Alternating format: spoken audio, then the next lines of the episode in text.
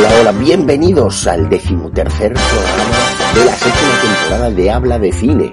Queridos Habla de Cine, bienvenidos, buenos días, buenas tardes y buenas noches. Un programa que estamos grabando en pleno puente de la De hecho, hemos madrugado, algo poco habitual. Normalmente lo grabamos de noche con eh, las luces eh, encendidas de las calles y esta vez lo estamos grabando con un café calentito y bueno, pues eh, recién hecho para hacer este programa semanal, ¿no? En el que vamos a hablar, como siempre, de los estrenos que ha habido en cine que no han sido demasiados, pero sí que hay alguno bastante interesante y sobre todo también alguno muy comercial. Y por otra parte haremos un repaso como siempre, esta vez a dos series hablaremos de tres películas que se pueden ver en plataformas y, como no, eh, recurriremos y tiraremos de un clásico del cual hablaremos al final de nuestro programa. Así que, bueno, pues eh, estamos como siempre, mm, mi compañero de fatigas, don Alberto Garrido y yo. Alberto, muy buenos días, ¿cómo estás? Muy buenos días. Mm, a mí el, el, café se me ha quedado ya frío, ¿eh? Se te, ha, quedado frío, claro, claro, sí, efectivamente. Habrá que hacer una pausa y calentarlo, ¿no? Sí, sí, sí, sí. Es que además aquí en la morgue ya sabes. No, no, efectivamente. Es café con hielo. Es café. Tú te tienes que ambientar. Sí, tienes que ambientar. Sí, además, eh, en fin, la morgue siempre es un sitio, un lugar común que sale en muchos lugares, ¿no? Y tú estás ya habituado a ello, pero aun con todo, eh, pues tienes que, en fin, poner motivaciones, ¿no? Y, además creo que hoy te acaba de entrar, te acaba de entrar un cliente, un cliente del cual no nos, no nos hubiéramos imaginado y nos ha sorprendido, pero aún no vamos a hablar de la morgue, si te parece. Vale. Vamos a dejarlo para un poquito después. Y es que, mm, bueno, estamos en, como decía, en un fin de semana de esto es un poco de medio transición ante la llegada de un gran estreno muy esperado la semana que viene y que yo creo que lo, bueno, no, la semana que viene no, dentro de dos, eh, dentro de dos semanas es eh, todavía la de Avatar. Todavía tenemos que esperar un par de semanitas, pero bueno, esta semana aún hemos tenido algún estreno comercial del cual luego hablaremos. Y lo que sí que han, se han producido esta semana, esta semana pasada, ya que no tenemos a Luis con nosotros, han sido la 37 edición, o sea, las nominaciones para la 37 edición de los premios Goya, que se celebrarán el 11 de febrero. Y en dichas nominaciones, pues por ejemplo, eh, nos encontramos con que Asbestas, la película que yo creo que más nos ha gustado, eh, ha recaudado, ha, acumulado 17 nominaciones a los premios Goya. Y luego de cerca le sigue Modelo 77, la, la estupenda película de Alberto Rodríguez, que ha logrado 16. Esas son las dos películas con, con, más nominaciones y luego pues están por allí, por ejemplo, Alcarrás con 11 o Cinco Lobitos con 11. Eh, ¿qué, ¿Cuáles han sido las nominadas a Mejor Película? Pues precisamente estas, junto a La Maternal, la película de Pilar Palomero. Eh, por lo tanto, Alcarrás, Asbestas, Cinco Lobitos, La Maternal y Modelo 77 competirán en dicha fecha, 11 de febrero, por ver cuál ha sido eh, la mejor película del año, ¿no? según la, Academia de Cine Española. Luego también, ¿qué más encontramos? Eh, bueno, la Academia de las Artes ¿no? Cinematográficas. Em, ¿Qué más? Pues en mejor dirección, por ejemplo, encontramos a Carla Simón por Alcarrás, Rodrigo Sorgoyen por Asbestas, Pilar Palomero por La, Paterna, la Maternal, Carlos Bermud por Mantícora y Alberto Rodríguez por Modelo 77. En cuanto a mejor actor principal, pues encontramos a Denis Menochet por Asbestas, Luis Tosar por En los márgenes, Nacho Sánchez por Mantícora, Miguel Herrán por Modelo 77 y Javier Gutiérrez también por Modelo 77. Y en cuanto a mi, eh, mejor actriz principal, Marina Foix por Asbestas, Laia Costa por Cinco Lobitos, Ana Castillo por Girasoles Silvestres, Bárbara Leni por Los Renglones Torcidos de Dios y Vicky Luengo por Suro, una película de la que luego hablaremos. Alberto, algo que comentar, eh, por no entrar eh, y eh, analizar cada, cada sección, que eso sería más propio de, pues, de, Luis o de incluso de, de, Guillermo, si estuviera, ¿verdad? Algo pues que mira, comentar. Mira, por ejemplo, me llama la atención, comparándolo un poco quizás con Los Feroz, ¿no? En el, el apartado de mejor dirección, que veo que solamente hay dos mujeres, Carla Simón por Alcarrás y Pilar Palomero por, por la maternal, mientras si recuerdas, eh, las candidatas, casi podemos decir las candidatas a mejor director o directora en Los Feroz eran cuatro mujeres y un hombre, Rodrigo Soroña. Aquí, en cambio, se invierte la tendencia y son tres hombres y dos, dos mujeres. Eso me llama, me llama la atención. O luego también, por ejemplo, eh, el hecho de que en Mejor Actriz Protagonista esté Ana Castillo, que eh, por Girasoles Silvestres, que en Nosferatu no estaba. Y, a mí me llama la atención especialmente porque yo, Ana Castillo en Girasoles Silvestres me gusta mucho y de hecho la voté como una de las posibles nominaciones y luego no, no salió. Entonces por eso me llama la atención. Y luego también Luego también el tema del actor de reparto, ¿te acuerdas lo que comentábamos de, de Luis Zaera en Las Vestas? Claro, yo creo que ahí lo tiene, lo tiene mucho más fácil. Y eso que, fíjate, el mejor actor de reparto tienes a, Luis Zaera y a Diego Anido por Asbestas, que comentábamos si se lo podrían disputar el uno al otro. A ver, yo, y, vosotros decís que no, y es verdad, yo creo que, que Luis Zaera está, está muy claro, ¿no?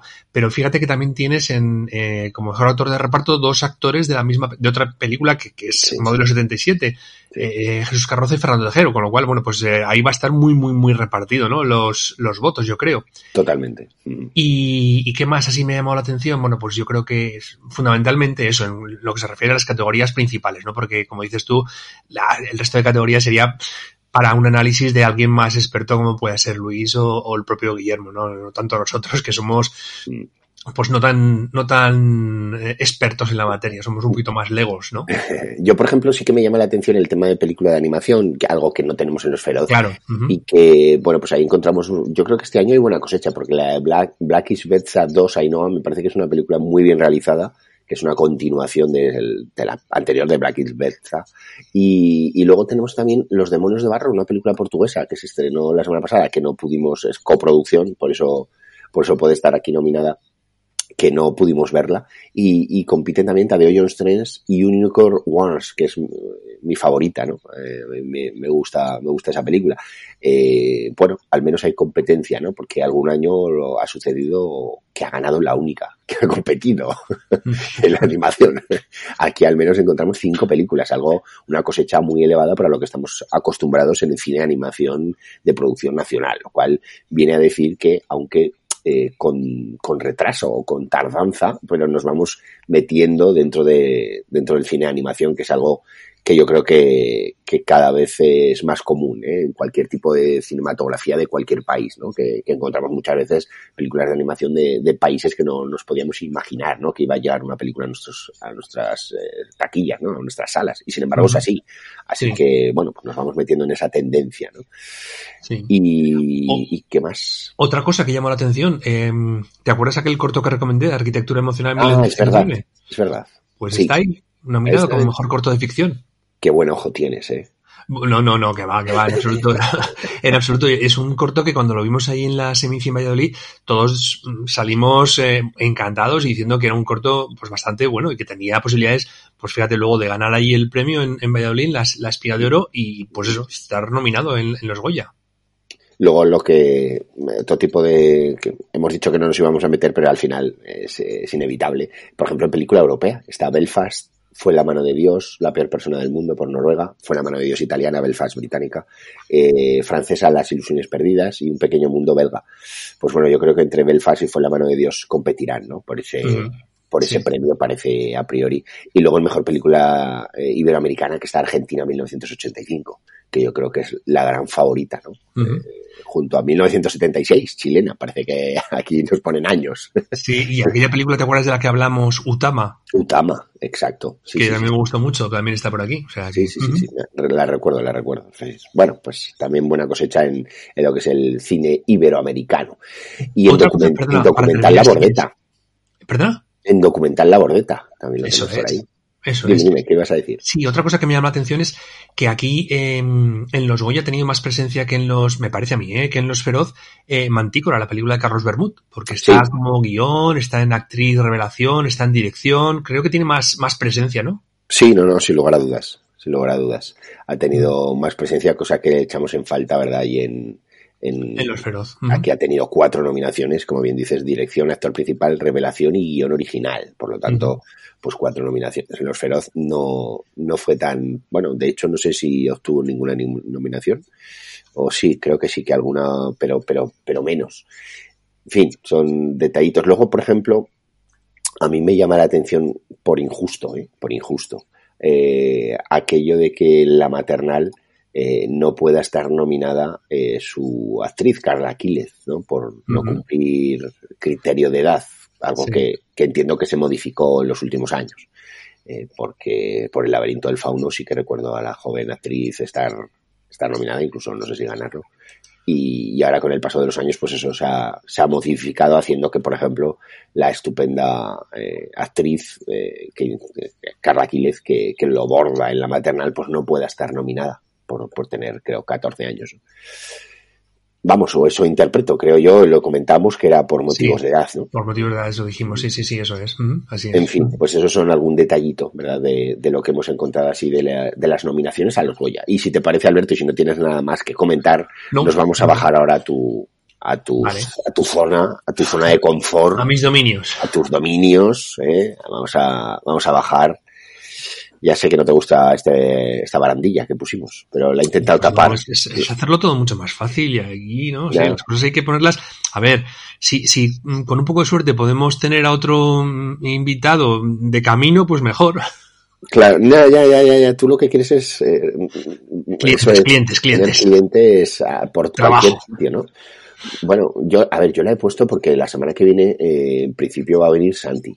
Ah, bueno. Ya estuvo hace, como está más mayor, Sí, sí, sí, vale, vale. Pues Pero a Santi, aparte de barandilla, igual habría que ponerle un ascensor ah, como, ¿te acuerdas el de, el de Charles Lawton en testigo de cargo? Sí, sí, que ya lo mencionamos una vez, efectivamente, sí, sí. Algo así. Lo que pasa es que se nos iba un poco más el presupuesto. Y como Santi ahora viene pues una semana cada X tiempo. Pero yo, escucha, escucha, Alfonso, yo creo que, que hay, no sé si el ayuntamiento o la comunidad ¿Ah, autónoma o el gobierno, hay subvenciones para la supresión de barreras arquitectónicas, entonces a lo mejor igual nos dan pues la voy, la voy a ¿eh? solicitar, la voy a solicitar. Claro, ¿no? de barreras arquitectónicas. Tenemos una persona delicada de salud y tal, mayor.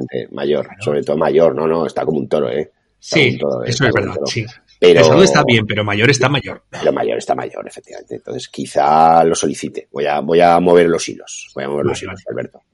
Bueno, vamos a bajar. Venga, ya estamos aquí en tu, en tu lugar de trabajo habitual, la morgue. Y bueno, decíamos, decíamos que nos ha entrado recientemente un cliente de forma sorpresiva, además, porque nos recuerda a una época pues dorada, sobre todo en tema de series y, cine, etcétera, pero eh, te dejo que sigas el orden que tú tienes preestablecido, así que te paso el micrófono. Vale, pues mira, vamos a empezar con, vamos a dejar ese, ese último, esa última mm, entrada en la morgue, vamos a dejarlo para el final, si te parece. Y vamos a empezar casi, bueno, pues eh, como yo muchas veces lo he dicho, aquí rige el, principio, de el principio del aforismo del derecho romano priori in tempore potio in jure, el más eh, primero en el tiempo, más fuerte en derecho, bueno, pues aquí el, el primero que ha entrado es el que tiene prioridad, ¿no? Y hablamos primero de Clarence Gillard o Gaillard Jr., que es un actor afroamericano, o era un actor afroamericano que ha entrado en la morgue con 66, años. A lo mejor por el nombre, lo que decimos muchas veces, no nos suena en absoluto. Pero si yo te digo que era Theo, ese eh, hacker informático que ayudaba a Hans Gruber en el asalto al edificio Nakatomi en la jungla de cristal. Hombre. ¿Te acuerdas, verdad, de él? por supuesto, de la jungla de cristal, sí, sí pues eh, Cío, aquel eh, jovencito con gafas que ayudaba, a, como digo, a Hans Gruber, eh, ha fallecido, como digo, con 66 años. Era un actor que antes, además, antes de actor fue piloto, piloto militar. Entonces, bueno, pues le fue fácil, por ejemplo, trabajar en, un, en algún, o hacer algún papel como el de el que hacía en Top Gun, la película de, de Tom Cruise. Y luego también, bueno, pues le vimos en películas como Karate Kid 2 o una mm, película así muy, muy cañera que era Piernas Locas, Locas, Locas o, incluso en, algún, en alguna película de Michael Mann como era Corrupción en, Los Ángeles. Eh, aparte de Clarence Gaillard Jr., tenemos también la entrada de, este, de un, productor y guionista televisivo y cinematográfico británico, Derek Granger, que lo traigo aquí un poco, bueno, ha, entrado en la morgue con 101 años. Y, y, lo traigo aquí un poco a la morgue porque él es productor, como digo, productor y guionista de algunas series eh, de televisión inglesas o películas basadas en, un novelista que a mí personalmente me gusta mucho, que un novelista inglés que es Evelyn Baugh y que es eh, Evelyn Baugh era el autor de Retorno a Bryce, que es una serie que ya sabes, muchas veces he comentado que para mí es una de las mejores series de televisión, una serie con un estilo muy clásico, ¿vale? De acuerdo, pero que era una serie de los años 80 que yo creo que eh, en cuanto a calidad y en cuanto a, bueno, pues a, que está una adaptación muy buena de una novela, como digo, de Bellenbach, pues es, es digna de, de, ver y de, bueno, pues cualquiera que pueda recuperarla, que la recupere. Ese retorno a verse en la que veíamos a un casi debutante Jeremy Irons. Eh, y también, por supuesto, Derek Granger era, mm, era productor de una de las eh, series míticas, de los culebrones míticos en Inglaterra, que es Coronation Street, de esos culebrones que eh, se, se, están emitiendo durante más de 50 y 60 años. Ahí también lo he comentado algunas veces, que hay algunos actores que empezando siendo, siendo actores niño y han seguido trabajando y se han jubilado en la serie. Exactamente. Ese Coronation Street mítico donde los haya. Y como decía, también otras, otras películas eh, basadas en novelas de, de Evelyn Baugh es, eh, por ejemplo, Un puñado de polvo que dirigió Charles Starrich, que era el director también de Retorno a Bryce. Además de, de, Derek Granger, que bueno, pues lo traigo un poco por aquí, ya digo, por, por ese punto nostálgico, sentimental que a mí me produce esa serie de, eh, de Retorno a Bryce y el autor Evelyn Baugh. Em, otra actriz, una actriz, mejor dicho, británica, Meg Owen, que también trabajaba en una serie Em, británica de estas de clásicas que era arriba y abajo, ¿no? esa magnífica serie que nos contaba las historias de los criados y de los señores en los, el periodo entre guerras, ¿no? Y que marcó una, una época en la televisión. Pero es que no solamente hizo esa serie de televisión, sino que hizo mucho cine. Y tengo yo por aquí apuntado, por ejemplo, que trabajó en el debut del bueno de Ridley Scott, en ese Los Duelistas.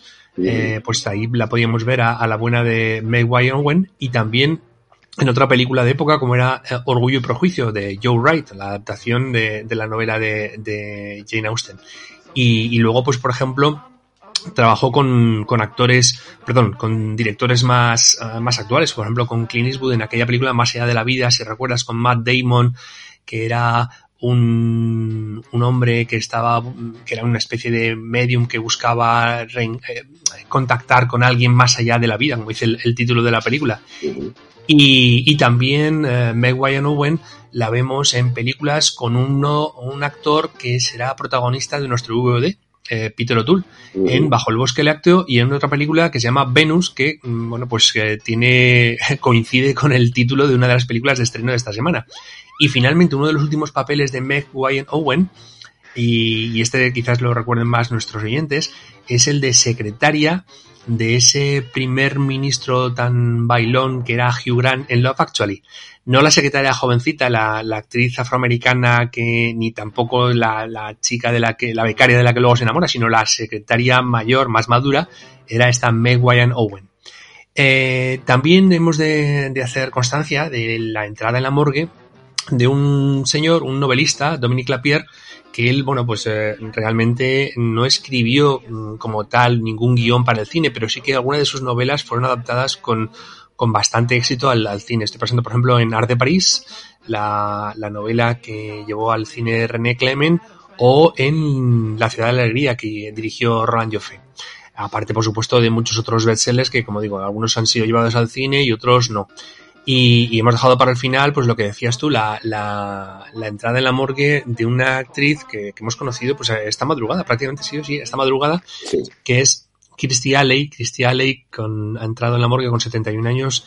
Eh, me preguntabas tú antes que, que, si sabíamos de qué había fallecido. Pues eh, desgraciada y tristemente eh, ha fallecido como consecuencia del, del, cáncer, ¿no? Llevaba ella una lucha contra el cáncer de, de varios años. Eh, además he podido ver algún tuit de, de John Travolta, que era su compañero, si recuerdas, en aquellas películas de Mira quién habla y Mira quién habla también, me parece que la segunda parte se llama así, Mira quién habla también, ¿no? Creo. Y, y, eso, una, un tuit de, de, John Travolta muy cariñoso hacia, hacia Christy que además, bueno, fíjate, John Travolta, en, en prácticamente un año ha perdido dos compañeras de trabajo por el cáncer, ¿eh? Olivia Newton-John y Christy Alley.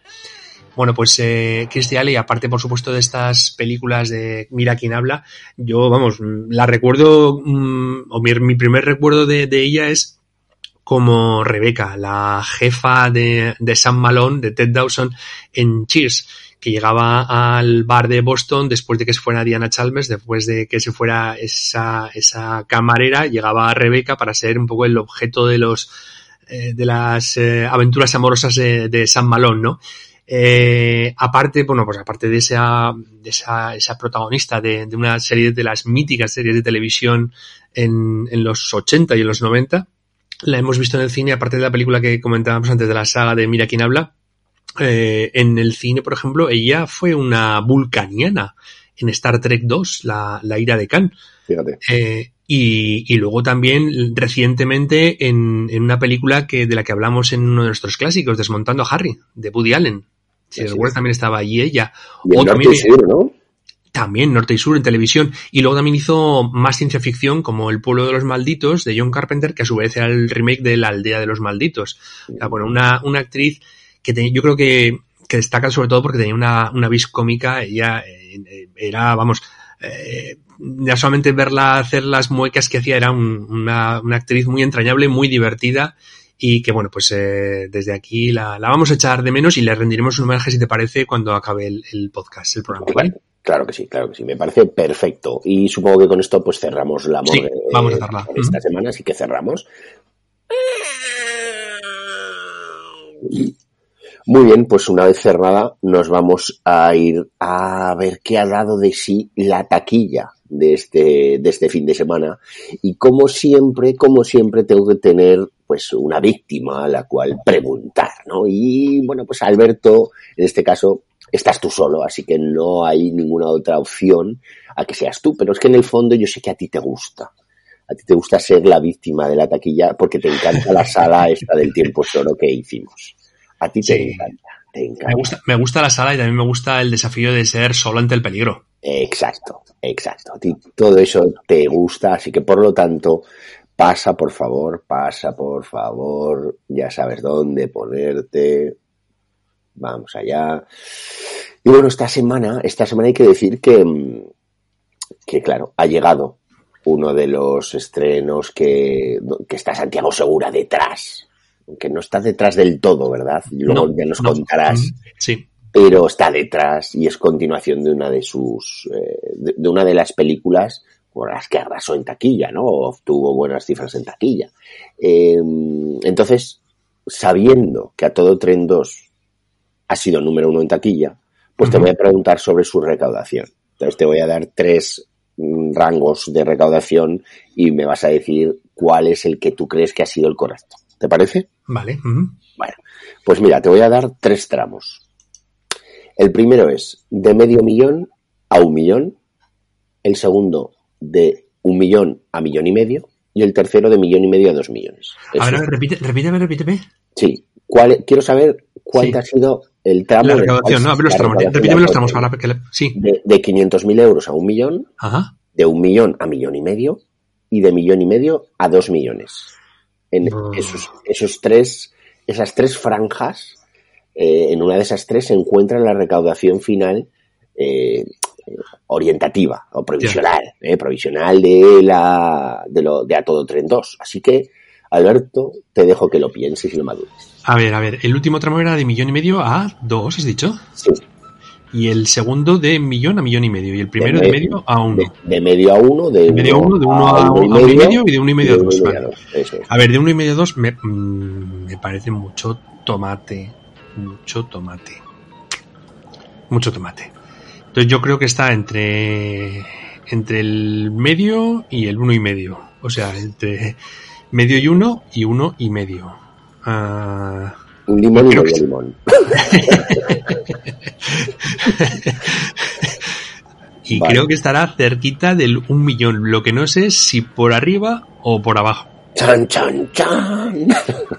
Uh, esto es como cuando en un duelo se enfrenta un pistolero contra dos o tres y dices, ¿a quién disparó primero? ¿Quién será el primero que saque el, el revólver? ¿Quién desenfundará primero? Pues vamos a ir a por el más bajito, que creo que se fundará más, más rápido. Vamos a por el de, de, medio a uno. ¿De medio a uno? Sí. Muy bien, esa es tu opinión, tu voto, tu voto final. Basada, como ves, en una lógica aplastante. ¿eh? Totalmente, que tiene mucho que ver con la taquilla.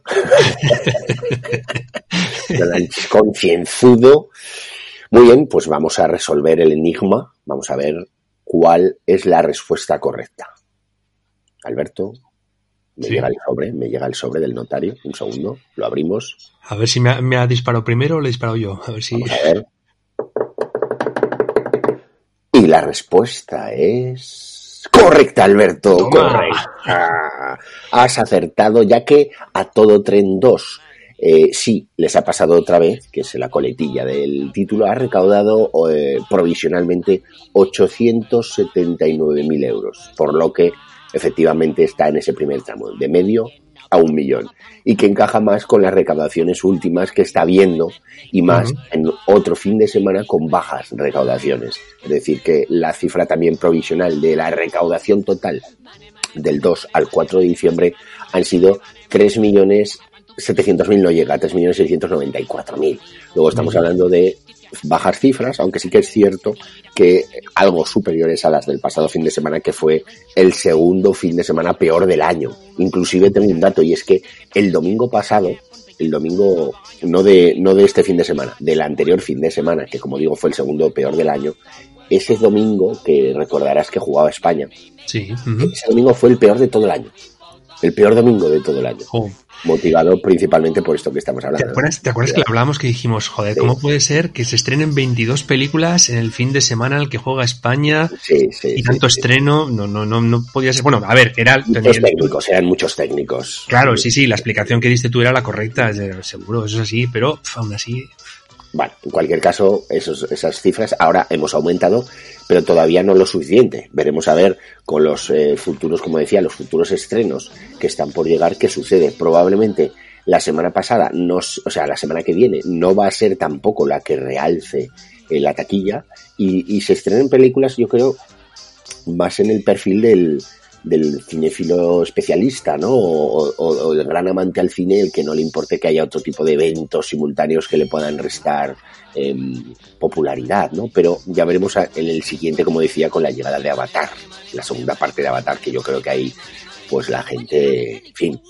se reactivará, ¿no? Este tipo de, de, películas al final animan a que las distribuidoras recauden porque creo que están teniendo un año muy malo, ¿no? Como ya lo han sido las anteriores. Entonces, como siempre, animamos a ir al cine y a disfrutar de estas historias que, aunque no sean tan populares o tan comerciales, pues nos ayudan a pasar un, un rato distraído, ¿no? De prácticamente dos horas en un sitio cómodo y calentito, porque ya empieza a hacer fresquete, ¿verdad? Que sí, Alberto, tú estás muy a gusto. Yo estoy a gustísimo, estoy encantado de la vida. con, este esos, con, esos, 3, 4 grados que hay por la calle, pues bueno, al menos aquí en Aragón, en Zaragoza. Y en otras, niebla. En otras zonas reconozco que no hay esas temperaturas, ¿eh? porque tengo, tengo algún amigo por Almería que me decía, pues si hay 23 grados estoy en manga corta. Y digo, macho, pues ya, yo voy hasta con el plumas y la bufanda. Alberto, no, tú irás en manga corta, supongo. Yo voy a, vamos, a pecho descubierto, exactamente. Yo voy con camiseta de tirantes. Pelo en pecho. Yo, voy emulando a, John McClane en La Jungla de Cristal, que también era una película navideña, oye. Totalmente navideña. Y de hecho, hoy vamos a hablar de otra película que ya se va a meter dentro de esos hits navideños, de esas películas que, que cuando hablemos de Navidad nos va a recordar. Y hablaremos luego de Noche de Paz. Pero mm, si te parece, vamos a. Bueno, pues nos vamos a ir al, a los estrenos, ¿no? ¿Te parece que nos vale, Sí, sí, sí, vamos, vamos. Bueno, pues venga, subimos a la primera planta.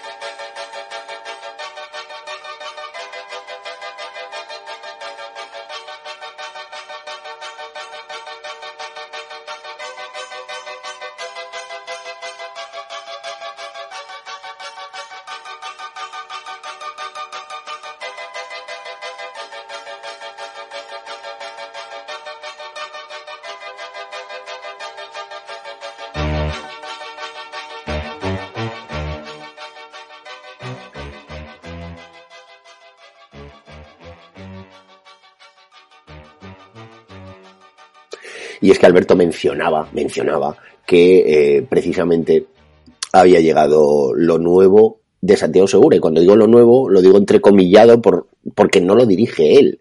Pero ha llegado a todo Tren 2, sí les ha pasado otra vez con esos más de 800.000 euros recaudados, siendo número uno en taquilla, algo que suele suceder a las producciones de, Santiago Segura y que también, quieras que no, pues ayuda un poco a revitalizar esa, esas salas de cine ¿no? que tanto necesitan de, de nuestra atención y de que pasemos por sus salas, ¿no? Así que cuéntanos porque me da a mí la sensación que la película ha sido algo decepcionante. si solo fuera algo, yo creo que ha sido muy, o para mí ha sido muy decepcionante, pero muy decepcionante, porque comentabas el tema de la presencia de Santiago Segura detrás de, la, de las cámaras, ¿no? Porque delante escasamente le vemos un poquito al principio y un poquito al final. Y, yo creo que la escasa presencia de Santiago Segura, mm, no solamente delante, sino también detrás, se nota, se siente, se, se, resiente mucho el, el, producto final, ¿no? Porque eh, al contrario de la primera parte, esta está dirigida por Inés de León, no está dirigida por Santiago Segura. En el guion, según los títulos escritos, sí que colabora Santiago Segura, aunque no sé, me cuesta un poco pensarlo, creer eso. Vamos, no sé, puede ser, ¿eh? si lo dices será así, pero es que me parece que el guion también es muy pobre, ahora lo comentaremos. Básicamente a todo tren 2 es mm, repetir la fórmula del éxito de la, de la primera parte, en la que si recuerdas, pues eh, en la primera parte eh, Santiago Segura y Leo Harlem eh, mm, dejaban que el tren donde viajaban sus hijos y su hijo, sus nietos, o sea, su nieto y algunos niños más camino de un campamento, dejaban, como digo, que se escapase o que se fuesen en un tren sin ellos, por unas circunstancias, se iban en el tren y ellos se quedaban fuera, entonces tenían que eh, por todos los medios posibles, intentar alcanzar el tren en una estación para, para que no, bueno, pues para recogerles y no, que no estuvieran los niños solos, ¿no? Eh, aquí se produce, se repite la misma situación, eh, lo que pasa que en lugar de ser eh, Santiago Segura y Leo Harlem, son las dos paces, Paz Padilla y Paz Vega eh, que, bueno, pues em, como dice el título de la película, ¿no? Eh, creo, o sea, perdón, no el título, sino la, la, coletilla. A todo tren sí les ha pasado otra vez y entonces yo, no, no, no, el, la coletilla no, yo creo que lo dice la, la, una de las frases publicitarias, ¿no? Que dice, ahora les se pasa a ellas o algo así, ¿no? Que es eh, el hecho de que se traslada toda la, la acción o todo, sí, bueno, toda la acción y todo el argumento de, de las figuras Em, masculinas de Leo Harlem y Santiago Segura se traslada a las dos paces, Paz Padilla y Paz Vega.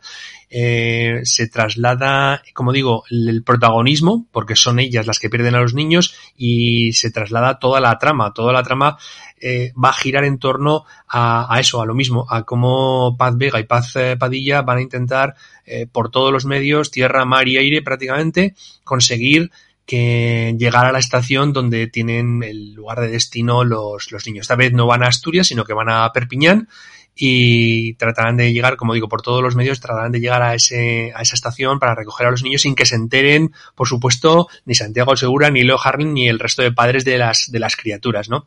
Mm. Eh, a mí me parece eso, que esa traslación yo creo que no termina de funcionar. Primero porque es repetir la misma fórmula.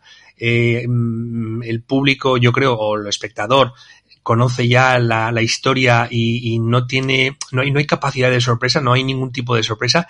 Y luego hay un problema a, mí, desde mi punto de vista, y es que los guiones, o perdón, el, el guion, los personajes descritos de, de Paz Padilla y de, y de Paz Vega, eh, pues no terminan de cuajar muy bien. El caso, por ejemplo, de Paz Padilla es un personaje estrafalario que está constantemente con salidas de, tono, con, con, eh, gestos extravagantes, estrambóticos, eh, muy rara, ¿no? Y que acaba cansando. Bueno, a mí me cansó a los, a los cinco minutos. Y en el caso de Paz Vega, pues algo parecido. Es un personaje, es repetir el personaje que apuntaba en la primera parte, pero desarrollado un poco más. Yo, mm, sinceramente, creo no, que no han, no han perdido mucho el, tiempo en, en buscar eh, nuevos elementos de comicidad al margen de los que había ya en la primera película. Y como te los conoces, pues tampoco tiene más, más trascendencia. Y luego, eh, decía antes lo del guion de Santiago Segura. no sé, yo me cuesta me, cuesta creer que, esté Santiago Segura este guion, porque a mí me parece que es un guion muy infantil.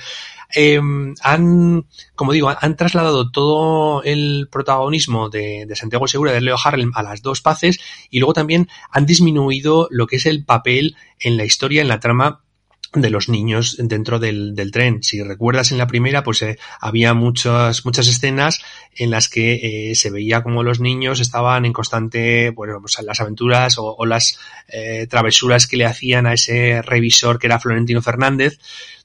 Y había una, bueno, pues había bastantes escenas eh, que eran más o menos graciosas o que podían divertir, tenían posibilidades de ser divertidas, con, con lo que es el, el carácter de Florentino Fernández, que odiaba a los niños y los niños que le tenían miedo y tal.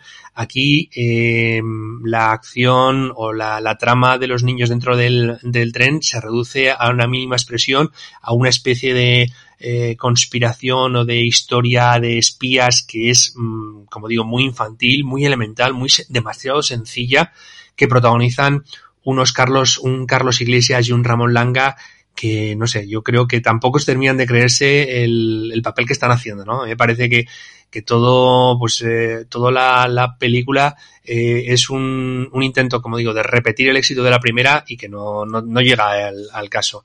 Eh, destacar también por eso que, Florentino Fernández tiene un papel en esta segunda parte pero al ser un, ser el mismo revisor que ya ha sido sometido a una terapia para calmar sus ánimos, eh, esa pierde la, la, la fuerza, la ira, el, el, el, carácter gruñón que tenía en la primera y, y, con ello también pierde bastante de la gracia que podía tener su personaje en, en esa primera entrega de, de A Todo Tren. La verdad es que no, no sé, no, no le vi ningún, ningún, uh, ningún aliciente a la película, ¿no? Eh, me parece que es un, un, pues eso, un, una tomadura de pelo, te lo voy a decir sinceramente, una tomadura de pelo, no, eh, si quieres que te lo puntúe, vamos, lo puntúo, pero sin, eh, yo no, a mí me cuesta mucho darle un cero a una película, porque es lo que decimos muchas veces, que, que la gente que trabaja en ella, pues se merece por lo menos el tener en consideración el trabajo, pero es que eh, yo, no creo que pase de un 1. No, no pasa de un Vamos, un suspenso con todas las de la ley, ¿no? Sí, sí, y eso que lo, te decía ayer cuando nos encontramos que a mi lado había un, un, señor que estaba partido de risa, iba con sus dos hijos y estaba todo el rato partido de risa y yo, sinceramente, no le encontré la gracia. Ah, me gustaría también destacar que en la película tiene más o menos importancia Zaragoza, nuestra ciudad, Ajá. porque en un momento dado eh, los personajes de Paz Padilla y Paz Vega eh, aterrizan, y nunca mejor dicho, en Zaragoza. Pero creo que la película no ha tenido ninguna localización, no ha habido ninguna parte de rodaje en Zaragoza.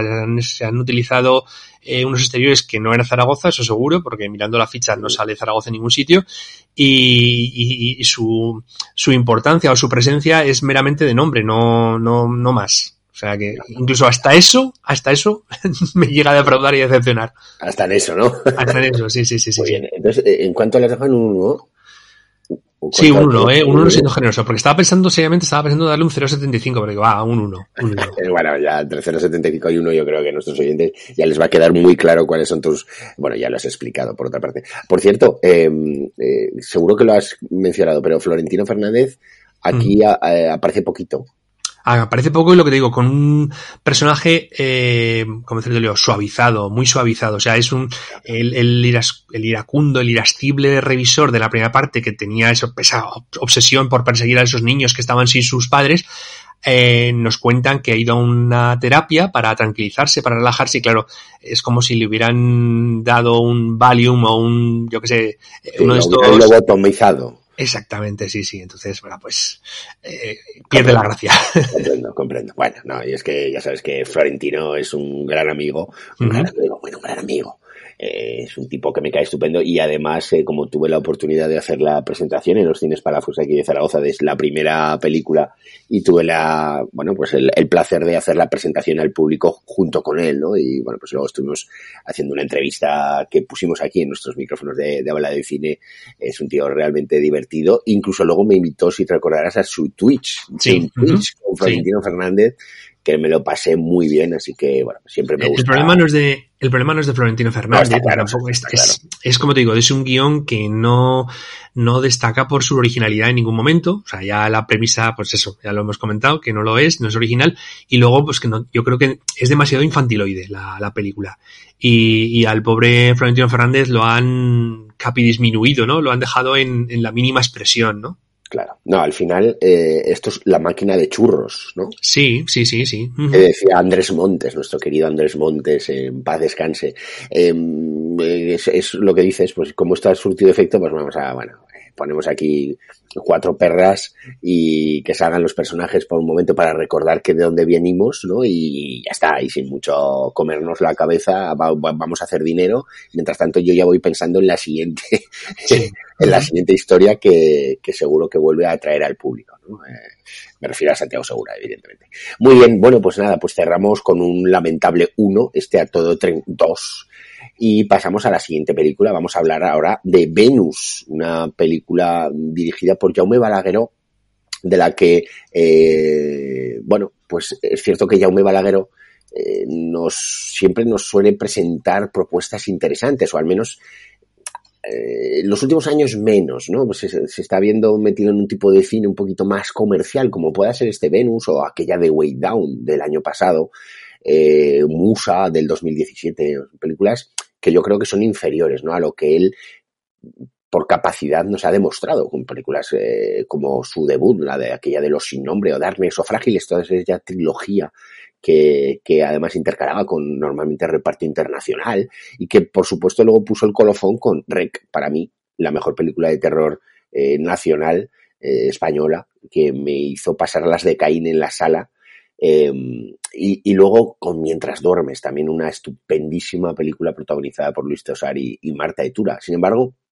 yo creo que a partir de ahí a partir de Mientras duermes del 2011, pues Balagueró, como digo, eh, se ha dejado un poco llevar por el cine más comercial, con aquel R4, como digo, Musa, Way Down, y ahora Venus, que eh, hay que decir que nos presenta una historia que, por un lado, reúne mm, dos historias, ¿no? Una que es el palo que da una bailarina de una, de una discoteca a, los dueños, eh, que además están dentro de una red de narcotráfico, eh, los dueños de esa discoteca, que, que, les lo que hace es robar una, una gran partida de pastillas, ¿no? Para vender, bueno, esto que es que, se ha visto en muchas historias, ¿no? Eh, voy a robar esto y luego que me ayuda Pepito a venderlas y vamos a sacar un mineral y vamos a salir de la situación eh, de, económica en la que nos encontramos, ¿no? Ese es el personaje de Esther Expósito, que ya la película comienza pues bailando en una plataforma de una de esas discotecas eh, típicas enormes, ¿no? Con todo el mundo pues como loco, ¿no? Con sus bailes y luego con, bueno, pues con, con, con, sí, sobre todo con sus movimientos y su forma de bailar. ¿no? A partir de ahí, este Expósito, el, este, que interpreta a Lucía, lo que hace es eh, abandonar esta, esta discoteca, robarla, pero en la salida tiene un conflicto con uno de los, eh, bueno, de los seguratas, ¿no? de los vigilantes que hay por allí y recibe una puñalada de la pierna, etcétera. Ella ya empieza sangrando desde los primeros momentos. ¿no? Y eh, ella se tiene que esconder y acude a la vivienda donde reside su hermana con su sobrina, una sobrina a la que no conoce de nada y una hija con la que, o sea, una hermana con la que parece que tiene una relación nada amistosa, ¿no? Eh, a partir de ahí descubrimos esa segunda vía, ¿no? Es decir, por un lado tenemos la búsqueda de esta, de la mafia, eh, de la mafia, bueno, de, este, de estos empresarios corruptos que, que, venden éxtasis en su propio negocio, ¿no? Eh, la búsqueda para atraparla, esa es una parte, y luego lo que se encuentra allí en ese, eh, recurriendo un poco a esos, a esos lugares comunes que suelen suceder o que suelen presentarse en este tipo de, de películas, ¿no? Que es un edificio en el cual, pues va a haber algo, sucede algo que, que, que, que, es un mal mayor, digamos, prácticamente que el hecho de que la estén buscando, ¿no? Que van a por ella, pues todo tipo de matones, ¿no?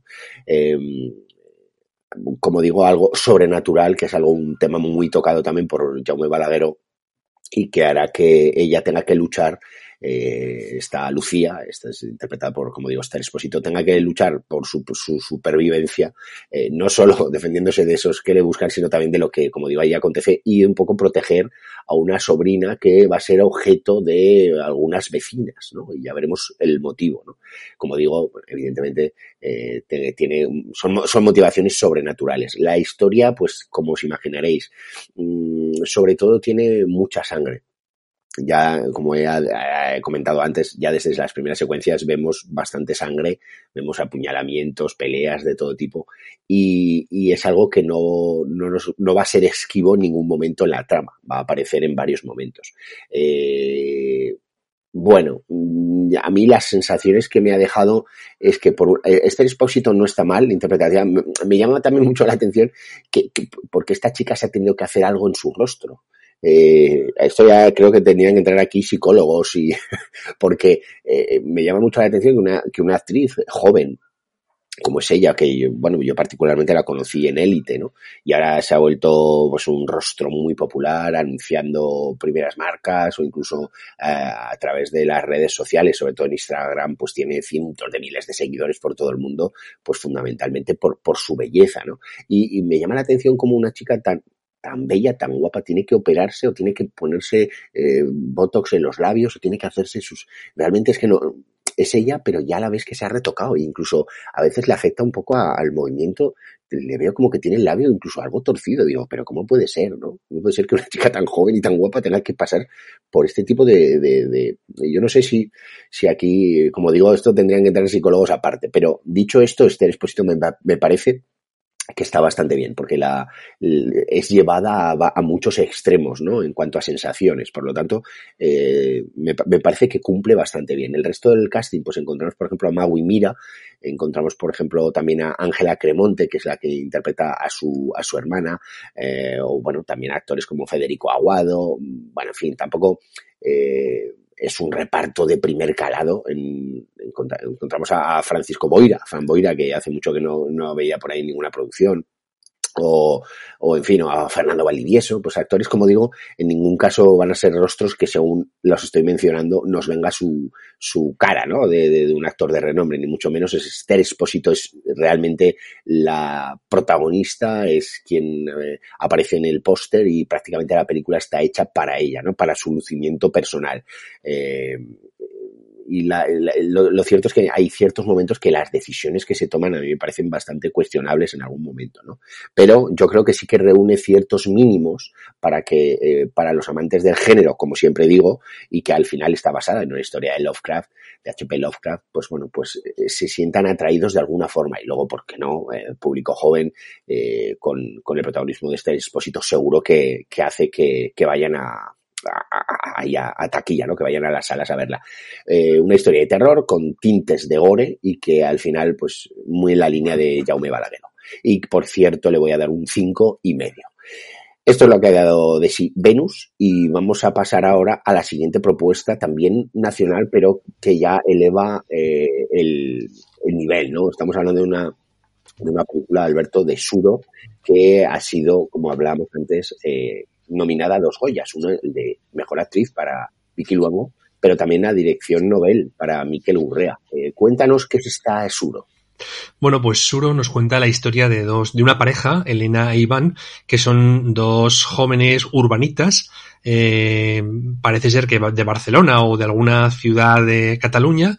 Eh, la película, por cierto, hay que decirlo, está, está hablada en su mayor parte en catalán y yo creo que es conveniente lo que decimos siempre, oírla o ver la película en catalán o en el idioma original con subtítulos, porque además del catalán también se oye hablar en francés en algunos eh, momentos y también en, eh, en, idioma un idioma árabe, ¿no? Entonces yo creo eh, yo creo que como digo es interesante ver la película en su versión original. Entonces, eh, como decía, Elena e Iván son una pareja de urbanitas que deciden trasladarse al, campo, a una finca, a una casa que no está, bueno, tampoco está en muy buenas condiciones, que la deja en herencia la tía de ella, la tía de Elena. Es una finca que tiene muchas hectáreas, no sé si hablan de 20 o 30 hectáreas, no, o sea, es una finca bastante grande y que está dominada por un, los, eh, eh, los alcornoques, los alcornoques que es como se sabe, como sabéis, de donde sacan el, donde se saca el corcho, ¿no? Entonces, ellos se van a vivir allí con la intención, perdón, con la intención de eh, rehabilitar la casa. Ella parece ser que, que es arquitecto por la, la, lo que vemos ahí como maneja el ordenador y los diseños y tal, que ella es la que está haciendo la, el, el, dibujo el diseño de, de esa futura casa. Y, y, no solamente quieren rehabilitar la, la casa sino también eh, sacar bueno pues el, el, máximo partido o los frutos que tiene el, el, alcornoque que es en este caso como digo la corteza para sacar de allí el corcho no eh, él, Iván, que, que, no es el, no es el que va a hacer a diseñar la, la casa, se va a implicar bastante en la, la, pela, que se llama así, la pela de las cortezas de los alcornoques para el corcho, con un grupo de, de personas que dirige un capataz, un capataz allí de la zona del pueblo, y que contrata para esa pela del, de la corteza, de la corteza, perdón, contrata a un grupo de, de personas en las que hay, bueno, pues hay algunos eh, del país, algunos paisanos, eh, y otros que son eh, inmigrantes de, pues, magrebíes, no sé si, no sé si dice muy bien si son marroquíes o del, del Magreb, ¿no? del norte de África. Y, y, entonces él, como digo, Iván, el, el hombre, se implica en la, el trabajo de la pela del, del alcornoque, mientras ella se queda en casa diseñando la, la casa, la, lo que va a ser la rehabilitación del, de la finca, ¿no? Poco a poco vamos a ver cómo van surgiendo una serie de enfrentamientos entre eh, los componentes de esa cuadrilla de pela del de, Alcornoque. Por un lado, los eh, nacionales, los, los, españoles y por otro lado, los inmigrantes.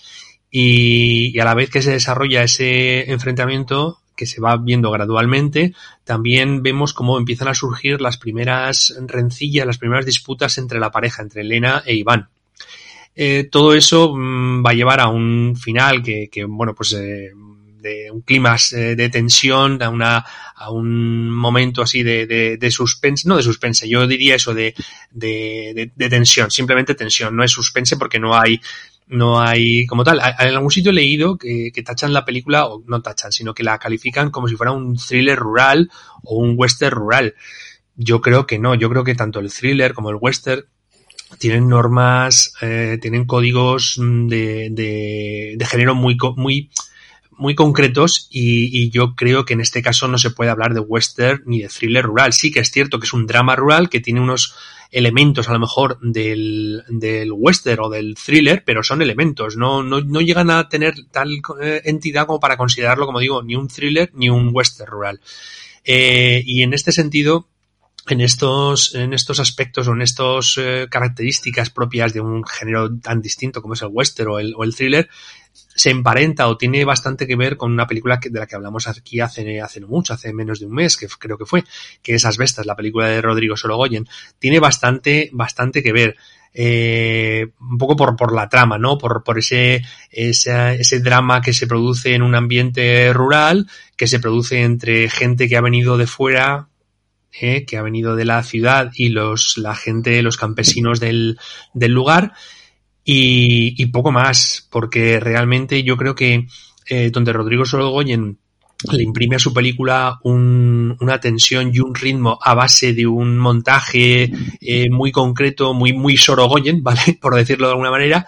Eh, yo creo que Miquel Gurrea, que no lo hemos dicho, es el director de esta, de esta película, es su ópera prima, eh, haciendo una, un buen trabajo de planificación, porque yo creo que está muy bien, muy bien planificada y, y dirigida la película, no es no, no se mete en ese, como digo, en ese montaje que produzca la tensión. Es cierto que se va cocinando a fuego lento, aunque sea un tópico decirlo, que se va cocinando a fuego lento el drama y el momento, ese clímax de final de la, de la película, pero no lo hace, como digo, con, con el, la edición de, de, los, de los planos del rodaje, ¿no? Sino que es, es más un poco con las interpretaciones de una Vicky Luengo y de un Paul López, especialmente la primera, que están, están fantásticos. Es, es comprensible y es eh, justo y, y, justificado plenamente en la nominación al Goya de, de Vicky Luengo, que, que, está, está francamente bien. Y, y como digo, eh, yo creo que el, el eh, ese clima de suspense y, y de agobio que produce la, la película lo producen las interpretaciones tanto de Paul López como de Vicky Luengo, pero también un poco saber que el enfrentamiento que, que, se produce interno en la pareja y también entre la cuadrilla de, trabajadores, de esos, eh, de esos hombres que están trabajando en la pela del alcornoque, es un poco también un enfrentamiento de ideas. Y es que eh, en muchos momentos la película se nos, eh, se nos vende o, la podemos ver como una lucha entre el capitalismo salvaje, o cierta, cierta visión del capitalismo como el buscar y el procurar el beneficio a toda costa frente o contra una visión más idealista de lo que debe ser y más solidaria de lo que debe ser el, el trabajo, ¿no? Y es curioso porque esa, como digo, esa confrontación entre capitalismo e idealismo eh, va evolucionando los dos personajes en la pareja protagonista. No voy a desvelar muy bien cómo es la cosa, quién es quién en cada, en cada uno de las dos posturas, pero va evolucionando y en un momento dado se cruzan, ¿vale? Las posturas de ambos dos se cruzan. me parece eso muy, muy interesante y es lo que yo creo que consigue que, me, que el, guion y la película de Miguel Gurrea eh, adquieran esa, ese suspense como, mm, pues eso, poco a poco va llegando a este clímax final. Eh, por contra, sí que le veo a la película que, tiene algunos, lo que muchas veces hemos llamado lugares comunes, algunos, eh, algunas escenas o algunas eh, subtramas o algunos eh, momentos que, que, los ves venir pues a, a kilómetros de distancia, ¿no? Eh, con todo eso, no, no, yo creo que no empaña la, una primera película, una ópera prima de Miguel Gurrea que, que me parece que es, que es muy interesante, como digo antes, verla en versión original, poder escuchar como eh, hablan pues en catalán, en francés y en, eh, y en árabe y, y, disfrutar pues eso con la interpretación de tanto de Vicky Luengo como de Paul López y luego pues eso mmm, conocer un poco más de lo que es esa iba a decir tala, no, porque yo creo que lo llaman pela, la pela del alcornoque, que es algo que a lo mejor probablemente a nosotros que como la pareja protagonista somos urbanitas, eh, nos, nos parece algo realmente, pues nos choca, ¿no? Nos, nos parece algo curioso. La película además creo que tiene mm, una estructura con una, una, estructura circular, con un principio y un fin mmm, que, que, cierra muy bien. Yo creo que se cierra perfectamente. Y, y lo único, eh, pues lo que he comentado antes, el único mmm, defecto que pueda haber, creo que el guion, alguna, algún aspecto se podría pulir un poco más en cuanto a esa, esa mmm, previsibilidad de ciertos acontecimientos que, que vamos a ver, ¿no? Um, vaya cliché, ¿no? ¿Cuál? ¿Cuál? Hablas de dos catalanes y la pela. Yo creo que lo llaman así, es que claro, sí, sí, sí, bueno, pelar el, el, es que claro, lo que hacen es pelar el, el, la corteza del alcornoque para de ahí sacar el, el corcho. Entonces yo creo que lo llaman pelar, no es talar, porque talar sería cortar un árbol, yo creo que lo llaman pelar, sí, sí, sí. No, no, no, sí, está claro, está claro, es una, es una broma y con un fuerte abrazo a todos nuestros eh, oyentes catalanes, que son muchos, a los cuales pues les tenemos especial cariño. Eh, bueno, es, es, simplemente un chascarrillo. Ponle una nota a esta estupenda película, Suro. Pues un 675. Un 675. Bueno, ya te has resarcido, ¿no? De ese 1. Sí, sí, sí, sí, sí, sí. sí ya has sacado la cabeza, ¿no? Del fango. Sí. Fenomenal, fenomenal. Me alegro, me alegro. Pues eh, Suro, una de las películas más llamativas, más interesantes que ha llegado esta, esta semana a nuestros cines. Y ahora vamos con otra que también tiene interés y es el menú. Aunque antes de hablar del menú de esta película, vamos a escuchar la banda sonora realizada por Colin Stetson.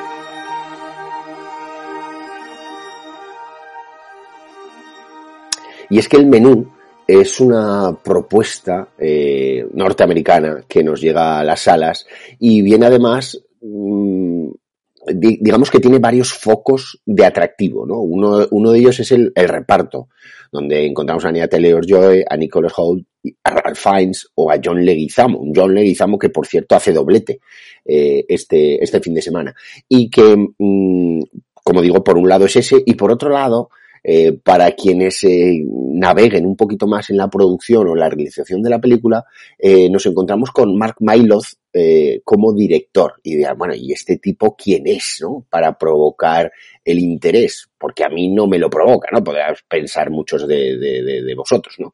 y es que este señor es el director de la mayor parte o de sobre todo de ciertos capítulos especiales de la serie Succession aquella fabulosa serie de HBO que siempre recomendamos, que, bueno, pues eh, nos ha regalado ya tres temporadas y que la cuarta pues tardará un poquito más en llegar y que eh, ha dirigido, fijaos, precisamente los capítulos más interesantes, pues eh, en la primera temporada dirigió el segundo, el tercero y los dos últimos, el noveno y el diez. En la segunda temporada también dirigió el primero y los dos últimos, luego también uno intermedio, y en la última temporada, la tercera, los dos primeros y los dos últimos. Estamos hablando de probablemente los capítulos más trascendentes de una temporada, ¿no? Por cómo empiezas y cómo terminas, ¿no? Todos ellos, además, escritos por G. Armstrong, el creador de Succession. Es decir, que todos los guiones directamente de G. Armstrong para eh, para los capítulos o bien están dirigidos directamente por Adam McKay, otro de los grandes productores ejecutivos de la serie, o directamente por este Mark Myloth, un Mark Myloth que no solo ha dirigido, en este caso, capítulos los más trascendentes de la maravillosa Succession, sino que también ha dirigido capítulos de series como The Affair, Juego de Tronos, Shameless, es decir, casi nada, ¿no? O El Séquito, es decir, grandes eh, series o de las series más notables que en los últimos años nos ha ido dejando la producción televisiva.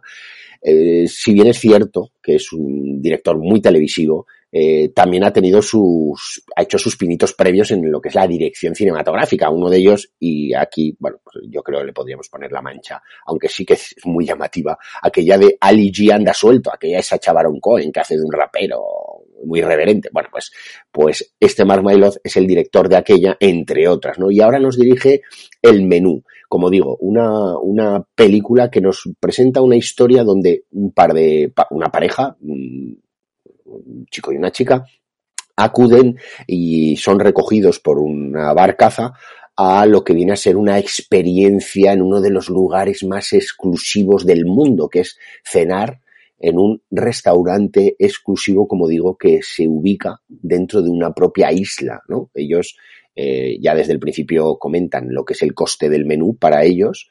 Eh, habla de que cada uno, creo que el coste son 1.200, 1.300 euros o dólares, eh, lo que es cada, cada menú, digamos, lo que les cuesta, los recogen y los llevan aquí. Y ahí, pues presenciaremos un poco todo este mundo tan, todo este snobismo que está eh, saturando lo que es el mundo culinario, el mundo de la cocina y todo eh, en base a, bueno, pues eso, a programas televisivos, a un poco eh, todo aquello de querernos diferenciar, ¿no? De ser mejor que otros y, en vez de comer una, pues yo que sé, cierta comida de puchero de la abuela, pues comemos esas eh, de construcción, de hielo, de no sé qué, bueno, todo esto, como digo, todo este arte que, bueno, pues sí, me produce mucho respeto porque a mí me encanta mucho comer, como a todos, supongo, pero, pero yo creo que se le está yendo de la mano, ¿no? El, a, a esta industria, por así denominarlo.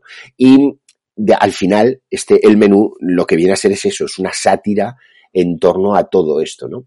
Y la, como digo, esa experiencia muy particular que vivirán no solo esta pareja, sino también el resto de compañeros de mesa, de mesa o de restaurante eh, que se irán ubicando. ¿no? Realmente mmm, vemos ahí, eh, hay mucho de, suspense, hay mucho de thriller, pero también tenemos muchísimo de comedia negra.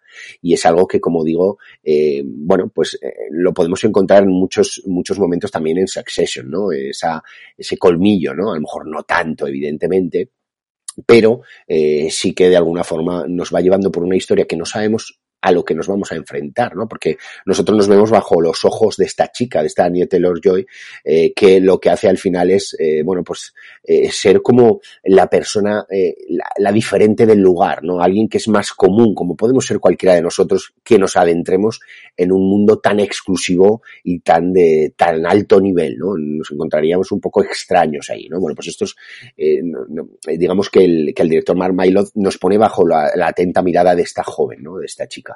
Y todo lo que va sucediendo, todo el, el, la devoción de todos los cocineros en torno a ese chef, ¿no? Sí, chef, sí, chef, eso que no paramos de escuchar durante la, la película. Y toda la parafernalia, porque tiene mucho de teatral en mucho momento la, la producción, y es que eh, toda, toda esa parafernalia en cada explicación de cada plato, ¿no? Donde, pues, las evocaciones que el chef ha tenido para crear ese plato, eh, pues, como siempre, todo, pues, muy minimalista, todo con una, mmm, bueno, rimbombancia absolutamente desmesurada en cualquier explicación de cualquier cosa, ¿no? Eh, dentro de los invitados, pues, encontraremos desde unos ejecutivos, eh, pues, de estos muy machitos ellos, vemos a un Joe Leguizamo, como decía, que interpreta a un actor venido a menos, pero que, bueno, no deja de ser un, rostro popular para el resto de, compañeros de sala. Eh, vemos una crítica culinaria, también algo muy en el foco, ¿no? De, de, de, pues eso, de, de, la crítica en esta película.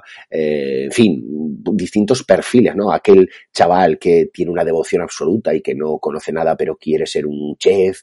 En fin, todo eso lo vemos aquí reflejado y con una historia que va tornándose en thriller, incluso de terror, ¿no? Lo cual, pues le aportando distintos matices a la película. A mí es cierto que tiene momentos donde eh, parece que se estanca, ¿no? Y tiene un momento valle, en el momento central, donde mm, puede resultar algo repetitivo, pero es cierto que sucede algo en el cual, eh, pues supone un, cambio, ¿no? Eh, hay un, una modificación en lo que es la trama y a partir de ahí se empiezan a suceder distintos acontecimientos y donde entra en juego mucho lo psicológico. A mí me parece que es una propuesta diferente, interesante, para todo aquel que le guste mucho el mundo culinario, el mundo de la cocina, pues yo creo que puede tener un, foco de atractivo ahí, ¿no? Y, y desde luego, eh, sabiendo que en la producción ejecutiva de la propia película, pues nos encontramos también por allí a, a los propios, eh, ya lo diré, Will Ferrell y Adam McKay en la producción ejecutiva, por lo tanto, ya nos da un poco a entender que va un poco en esa línea Succession que se denota, ¿no? Y que se muestra en, en la propia realización, pero eso sí, siendo inferior ¿no? a aquella mm, obra maestra televisiva que es Succession. En cualquier caso, una película mmm, para mí notable y que es diferente, es arriesgada, por lo tanto le voy a dar un 7. Así que mi, esa es mi invitación de esta semana para que vayáis a las salas, en concreto que es esta, El Menú. Y vamos a pasar a otra película también interesante, austríaca, Alberto, una película que, bueno, tuvo un premio incluso en Cannes y que uh -huh. vamos a hablar de La Emperatriz Rebelde. Sí, tuvo un premio, vamos a empezar con lo que decías, tuvo un premio en Cannes en la, en la sección Un certain regard, no sé si lo pronuncio bien, una cierta mirada. y obtuvo Vicky Krebs el premio a la mejor eh, interpretación femenina. La verdad es que Vicky Krebs está impresionante. Es, eh, en la película es, ella es en un 99,9%. Es, eh, sale prácticamente en todos los planos y está muy, muy, muy bien. Una Vicky Krebs que, por otro lado, está en todos los ajos este año, ¿no? Mm, porque recientemente hablamos de ella en aquella película Abrázame Fuerte hace un par de semanas y hace un poquito más también en More Than Eva, me parece. Eh, yo creo que estaba en la última película de Shyamalan, ¿no? Me parece también. Bueno, este está, está sí, sí, es, está, es omnipresente, ¿no? Sí, sí, sí. Vicky. Sí, hombre, a ver, yo creo que sinceramente es una de las mejores actrices europeas eh, hoy por hoy, ¿eh? A mí me parece que, sí.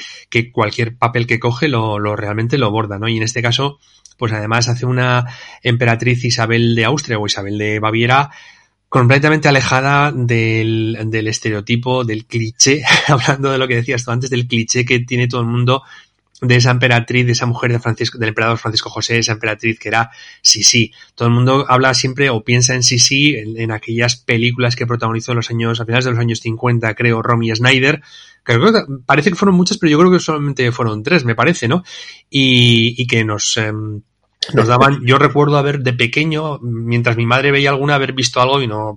Y el recuerdo que tengo Perdona, perdona, me hace mucha gracia esto. Dice, parece que fueron muchas, pero solo fueron tres. Lo que pasa es que las ponían continuamente. nos, parecía que eran 15 o 20, ¿no? Exactamente. Eso es, eso es. Y el recuerdo que tengo yo es que aquí ya eran unas películas eh, románticas, muy alegres, muy, o sea, alegres, eh, con mucho colorido. El recuerdo que tengo yo es mucho colorido, eh, con mucha luminosidad, que nos hablaban eso de una historia de amor entre Francisco José y Sisi, eh, bellísima, de esas de, de, vamos, de cuento de hadas, con una Romy Snyder, una Sisi emperatriz guapísima, y bueno, sí que es cierto que, que, la emperatriz Isabel, que es el nombre real de la, de la, de la emperatriz, eh, debía ser muy guapa por los retratos que nos han quedado de, ella, ¿no? Por los retratos no solamente de pintura, sino también fotografías y alguna imagen en movimiento, alguna película que eh, precisamente además en la película incide sobre ello, ¿no? En cómo ella era una mujer muy adelantada a su tiempo, y era una mujer que, que, en un momento dado dice, oye, no quiero que me hagáis más pinturas, quiero más retratos en, pintura, quiero que me fotografiéis, o sea, porque, como digo, era una mujer muy, muy adelantada a, a su tiempo, ¿no? Eh, entonces, como digo, los retratos, tanto en pintura como en fotografía que nos han quedado de ella, nos reflejan a una mujer guapa, una mujer que, sin embargo, tuvo que lidiar con, con, los prejuicios de la época en torno a, a las mujeres, al, aspecto físico de las mujeres. El título de la película en inglés, bueno, perdón, en alemán, porque es una película austríaca, hay que recordar que eso que eh, Isabel de, de, Austria, como decimos, era, aunque ya eso, era austríaca, y, y, entonces lógico que la película sea de nacionalidad austríaca. Entonces el, el título, como digo, de Corsage, Corsage, que no sé cómo se pronunciará bien en alemán, Alfonso, tú me lo puedes decir, eh, Corsage o Corsage. Sí, no te sé decir en concreto, esta, no, no, no, sé pronunciarlo exactamente, así que mejor no me meto en camiseta. pues fíjate, este, este nombre o este título, curiosamente, hace alusión al corsé. Y es que vemos en la película en varios momentos cómo eh, el personaje de la, de la emperatriz eh, le aprietan por detrás los cordones del corsé para hacerla parecer más delgada. ¿Te acuerdas también de aquella escena de lo que el viento se llevó en la que Escarlata O'Hara eh, le apretaban los, los cordones, las cuerdas, eh, su mami? En, bueno, pues esto es algo muy parecido. Se trata de que las mujeres en, en aquella época y hasta hace no mucho, desgraciadamente, pues eran sobre todo un objeto eh, que tendría que tener, pues eso, una vistosidad, que tendría que tener unas, unas medidas y unos cánones de belleza determinados y que no se podían salir de ello. Entonces, eh, como digo, la, la, forzaron o la obligaron, entre comillas, a mantener ese, ese tipo o esa, ese peso ideal y entonces ella se obsesionó muchísimo por la, la, gimnasia. Ella hacía gimnasia. Yo, en, que he estado en, en, en, Viena, en el palacio, yo creo que es en el palacio de invierno, en, en Viena, eh, cuando lo vas a visitar, te enseñan las habitaciones, las dependencias de, de, de Sisi, de la emperatriz de Isabel, y, y, es curioso, destaca, y te lo, te lo cuentan ellos, que tenía sus habitaciones como una especie de gimnasio en miniatura tenía unas anillas de estas anillas que, que, utilizan los, los gimnastas que se ponen ahí para hacer lo del, ¿cómo se llama? La postura esa del, de la cruz, ¿no? ¿Sabes cuál te digo, no? Sí, pues, sí, sí. No sé cómo se llama exactamente. Bueno, pues tenía unas anillas, tenía unas espalderas, tenía un, o sea, una serie de aparatos de gimnasia porque ella tenía su propio gimnasio, como digo, en, sus habitaciones y estaba muy obsesionada con realizar estos ejercicios para poder alcanzar el peso y la figura que le estaba demandando la sociedad austríaca. Y como digo, e, es curioso el título del corsé porque eh, yo creo que además de a esa, a esa exigencia física, ¿no? Que, que estamos diciendo de hacerla parecer esbelta y con una figura eh, adecuada o apropiada a los gustos y a los cánones de la época, yo creo que hace también referencia un poco a, a las mujeres, ¿no? Eh, que en aquella época estaban muy encorsetadas, de ahí quizás venga el término, ¿no? O sea, que, que no se les dejaba hacer prácticamente nada. Eh, incluso siendo en este caso la, la emperatriz tenía muy limitado su, su, campo de acción, al punto que la propia eh, emperatriz en un momento dado esto no te lo cuenta, bueno, te cuenta algo en la película, pero es de, de historia, no pudo eh, educar a, a, parte de sus hijos, a, mmm, bueno, pues eh, por, por, un hecho que no cuenta la película, pero que, que sí, una, una hija que, que, falleció a una edad muy temprana, el, el, el emperador, su marido, le, le, atribuyó, le echó la culpa de que hubiera caído enferma, y entonces eh, dejó la, la crianza de, de, sus hijos, de los hijos de Francisco José y de Isabel, a la madre de Francisco José, a la suegra de, de Isabel, de la, de la emperatriz. Y, y, como digo, pues eso, que ni siquiera el papel de madre pudo llegar a hacer. Bueno, sí, con la hija pequeña sí que lo pudo hacer, pero me refiero a eso, que, que se ve y en la película se refleja muy bien cómo eh, la, la emperatriz está encorsetada. Lamento repetir otra vez el, término, pero yo creo que es el, que describe mejor la, posición y que tenía en ese, en este momento la emperatriz. Hay que decir que la película solamente abarca, no, no es un biopic eh, como tal, porque solamente abarca un año concreto de la vida de, de Sisi. Eh, es, la película empieza prácticamente en las navidades de 1877, cuando ella va a cumplir, porque ella nació el 24 de diciembre de 1837, cuando ella va a cumplir los 40 años, una además pues muy simbólica, ¿no? 40 años, estás entrando sobre todo en la, en la, en aquella época, estás entrando ya en una época en la que, una edad en la que prácticamente, y se lo recuerda en la película, creo que le dice que 40 años es la edad media de, de, vida de las, de las mujeres, lo dicen en un momento dado al principio de la película, entonces estás entrando en una época de, ya no de madurez, sino prácticamente de decrepitud, entonces esa preocupación por el aspecto físico que comentaba antes de la, de la emperatriz se, cada vez es, es mayor, ¿no? Y, abarca, como digo, desde ese 24 o un poquito antes de 1877, diciembre de 1877, hasta, pues eso, prácticamente noviembre de 1878. Y en ese año nos va a contar eh, pues eso, más o menos cómo, cómo, era la vida de la emperatriz, cómo ella eh, tenía una relación de, con su marido, con el emperador, que, que aunque le quería, pues también tenía sus, sus, sus, motivos de disputa, especialmente relacionados con la crianza o la educación de los, de los niños. Y la película es, es también muy valiente en cuanto a, la a la visión de, de lo que es el, los aspectos eh, sexuales, ¿no? De, de, la relación sexual que tenían, que mantenían la pareja imperial, ¿no? El emperador y la, y la emperatriz. Es una película que además, eh, bueno, pues nos muestra a una, a una mujer que, que mm, teniendo en, en, teoría, pues más o menos poder o teniendo un cargo más bien relevante, pues tiene unos serios problemas de, de, salud relacionados con ese aspecto físico que decíamos. Y en ese sentido, yo viendo la película me acordaba mucho de la película de Spencer, ¿te acuerdas de hace un año que hablaba nos hablaba de los problemas de, de Diana de Gales, ¿no? Y, y, en ese sentido, pues yo creo que, que, que, sí, que no es, no es descabellado pensar que está eh, reflejando una mujer que, o el, está retratando una mujer que tiene problemas, eh, desórdenes físicos que a su vez le alteran de alguna manera también a, a, su, a su capacidad mental, ¿no? Eh, es una, una película que eh, en cuanto a la ambientación llama la atención porque no es una ambientación muy rica, muy eh, con mucho ornamento, sino que más bien es austera, o sea, hay un, unas cuantas comidas o cenas y llama la atención sobre todo eso, la, las comidas que se producen, o sea, que, hacen el emperador y la emperatriz que están en una mesa, eh, uno en cada extremo, y, están en unas eh, estancias que están, no tienen prácticamente ningún adorno, ningún, ni un cuadro, ni un, ni un mueble, prácticamente es muy austera, muy, da una sensación de frialdad tremenda y esa sensación de frialdad en algún momento puede caer en el aburrimiento. Eso quizás lo que le achacó a la, a la película, ¿no? Una película que por otra parte, pues eh, como digo, como eh, acercamiento a la figura real, no a esa figura idealizada que pueden tener eh, si ven otro tipo de películas. Como digo, acercamiento a la figura real de esta, de esta emperatriz que, bueno, rebelde, rebelde, como dice el título de la película, el título en español, hasta cierto punto lo que le dejaban, ¿no? Pues como digo, como acercamiento a esa figura eh, me parece que es, que es muy interesante.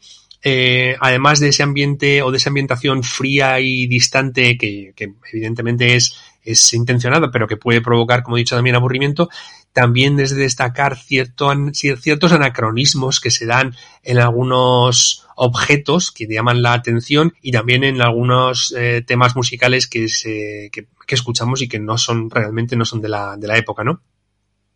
Muy bien, ¿y qué nota le vas a poner entonces? Un seis y medio. Bueno, bien, bien, seis y medio para la Emperatriz Rebelde. Llevamos buena línea ¿eh? en estas últimas eh, propuestas, eh, muy diferentes entre sí, pero, pero bastante interesantes. ¿no? Y vamos a una última de las películas que hemos podido ver, eh, luego habrá algunas que vamos a mencionar, pero no hemos visionado. Y la última de la que sí que hemos podido ver es, como digo, Noche de Paz, una propuesta eh, bueno, sugerente, muy en la línea de los tiempos en los que nos encontramos, es decir, camino a la Navidad, y con, bueno, pues varios también focos de atractivo para aquellos que les pueda atraer la temática. La temática hay que tener en cuenta es que es violencia, eh, comedia negra, también sátira y también, sobre todo, eh, pues sangre, mucha sangre, ¿no? Y todo de la mano de Tommy Wirkola, un director noruego. Ojo, porque eh, no va a ser la última vez que vamos a hablar de este país. Y es que mm, Tony, Tony, Tommy Wirkola, mm, yo, bueno, pues sobre todo lo recordaba por, y saltó a la fama, por aquella propuesta que prácticamente de cine de serie B, eh, que muy, muy rollo que era Zombies Nazis, una película del 2009 que aunaba un poco, pues eso, el universo de los zombies con el universo de los nazis, es decir, eh, el título ya prácticamente lo dice todo, ¿no? Una película, eh, pues muy de comedia de terror con mucho gore, ¿no? Y que, bueno, pues tenía su aquel, tenía su aquel. Bueno, pues este director que posteriormente hizo la segunda parte de Zombies Nazis. Y hizo también aquella de Hansel y Gretel, Cazadores de Brujas, con Jeremy Renner y Gemma Arterton. Eh, pues últimamente nos ha dado un giro más al thriller, ¿no? Ha abandonado un poco más del fantástico eh, para, para adentrarse más en el, el thriller sangriento, ¿no? Como aquellas siete hermanas que protagonizaban Omi Rapaz, aquella película también llamada El viaje, de la cual hablamos aquí en las películas de plataformas, que también protagonizaba Nomi Rapaz, eh, y que iba, bueno, pues tenía también su, eh, ese thriller donde van dos personas a una casa en la montaña y van sucediéndose cosas que no te esperas. Y esta noche de paz es un giro de tuerca sobre el universo de Papá Noel, ¿no? Eh, o de Santa Claus. nos viene a contar cómo el verdadero Papá Noel, el verdadero Santa Claus, en la piel de David Harbour, recordado, seguro por Stranger Things, ese sheriff, ¿no? Pues eh, cómo está ya de vuelta de todo, está cansado de, de, repartir año tras año los juguetes a los niños.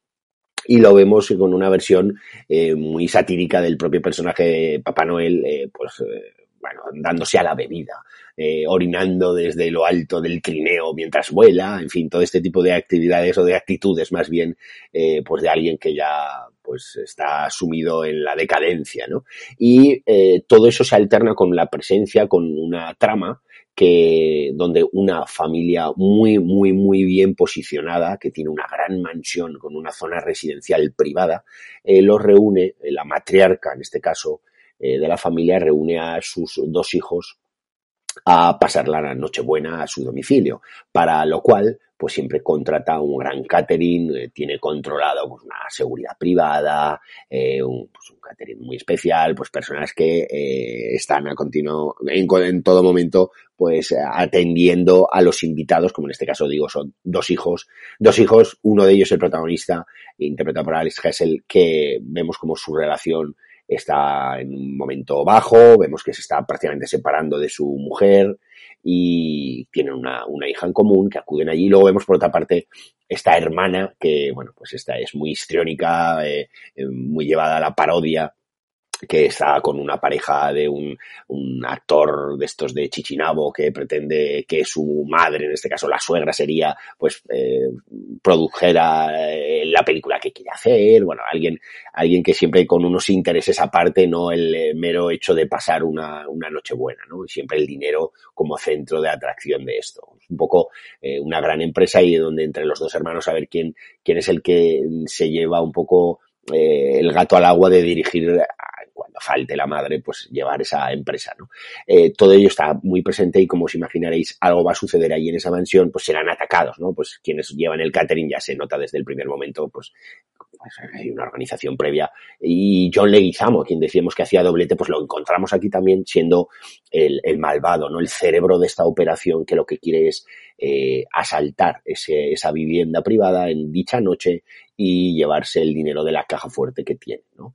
Eh, todo esto, pues, eh, se verá entrelazado con la visita de Papá Noel, ¿no? De Santa Claus, quien casualmente va a ese domicilio a leer la, bueno, con las cartas, etcétera, a dejar unos regalos y se va a encontrar con un tiroteo en plena vivienda. Entonces él, eh, tratando de huir, no lo logra y se ve involucrado en dicha situación. Evidentemente, nos va a traer un poco la presencia de, de leyendas noruegas, ¿no? Del origen de Santa Claus, eh, etcétera, etcétera, donde él se nos presenta como un héroe vikingo, sangriento, bueno, más que un héroe y casi un villano, ¿no?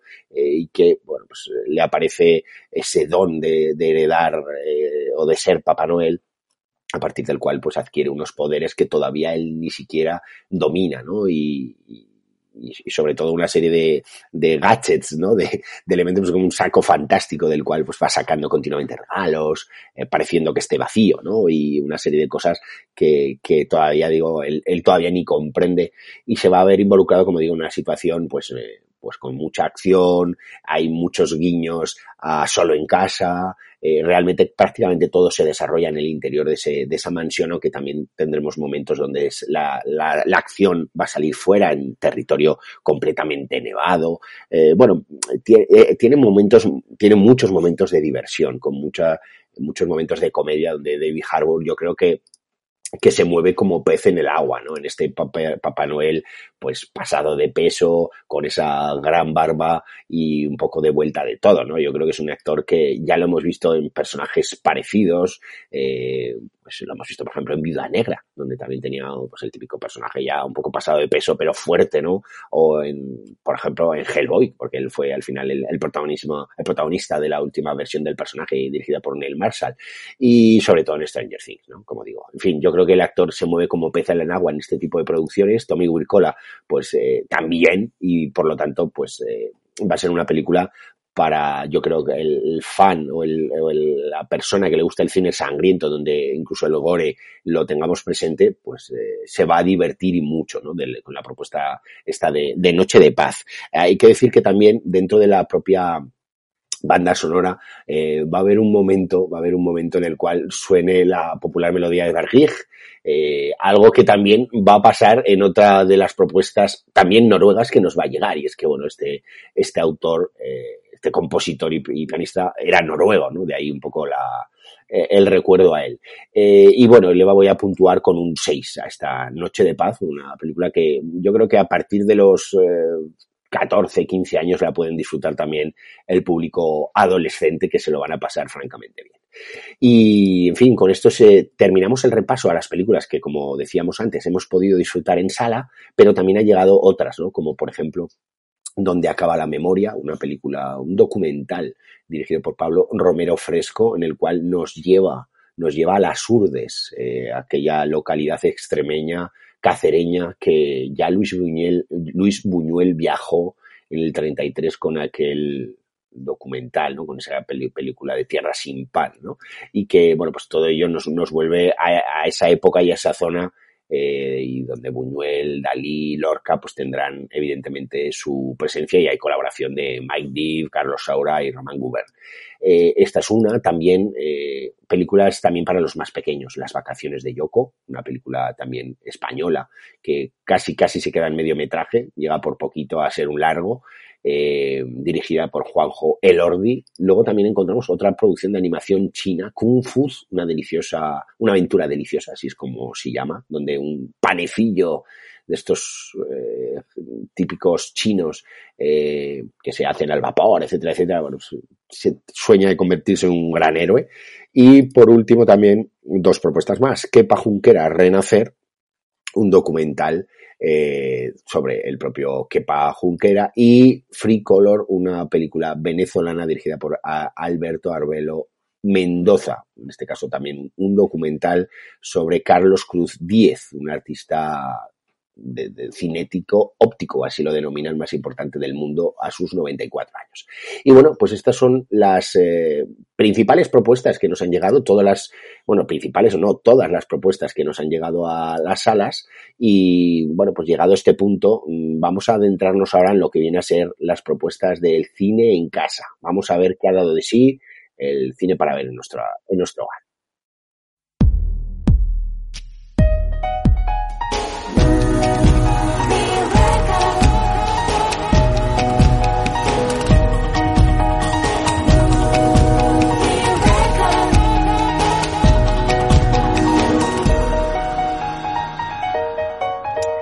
Y Alberto, ha llegado esos momentos que tanto estabas esperando. Y es que próximamente, próximamente y en corto plazo vamos a hablar de una de esas películas maravillosas eh, dirigidas por David Lean, Lawrence de Arabia. Y antes de que llegue eso, pues hemos querido abrir apetito, ¿no? A ir saboreando todo ese ambiente con un documental sobre el protagonista de Lawrence de Arabia, que nosotros que el popular actor Peter O'Toole, que nos dejaba hace unos años.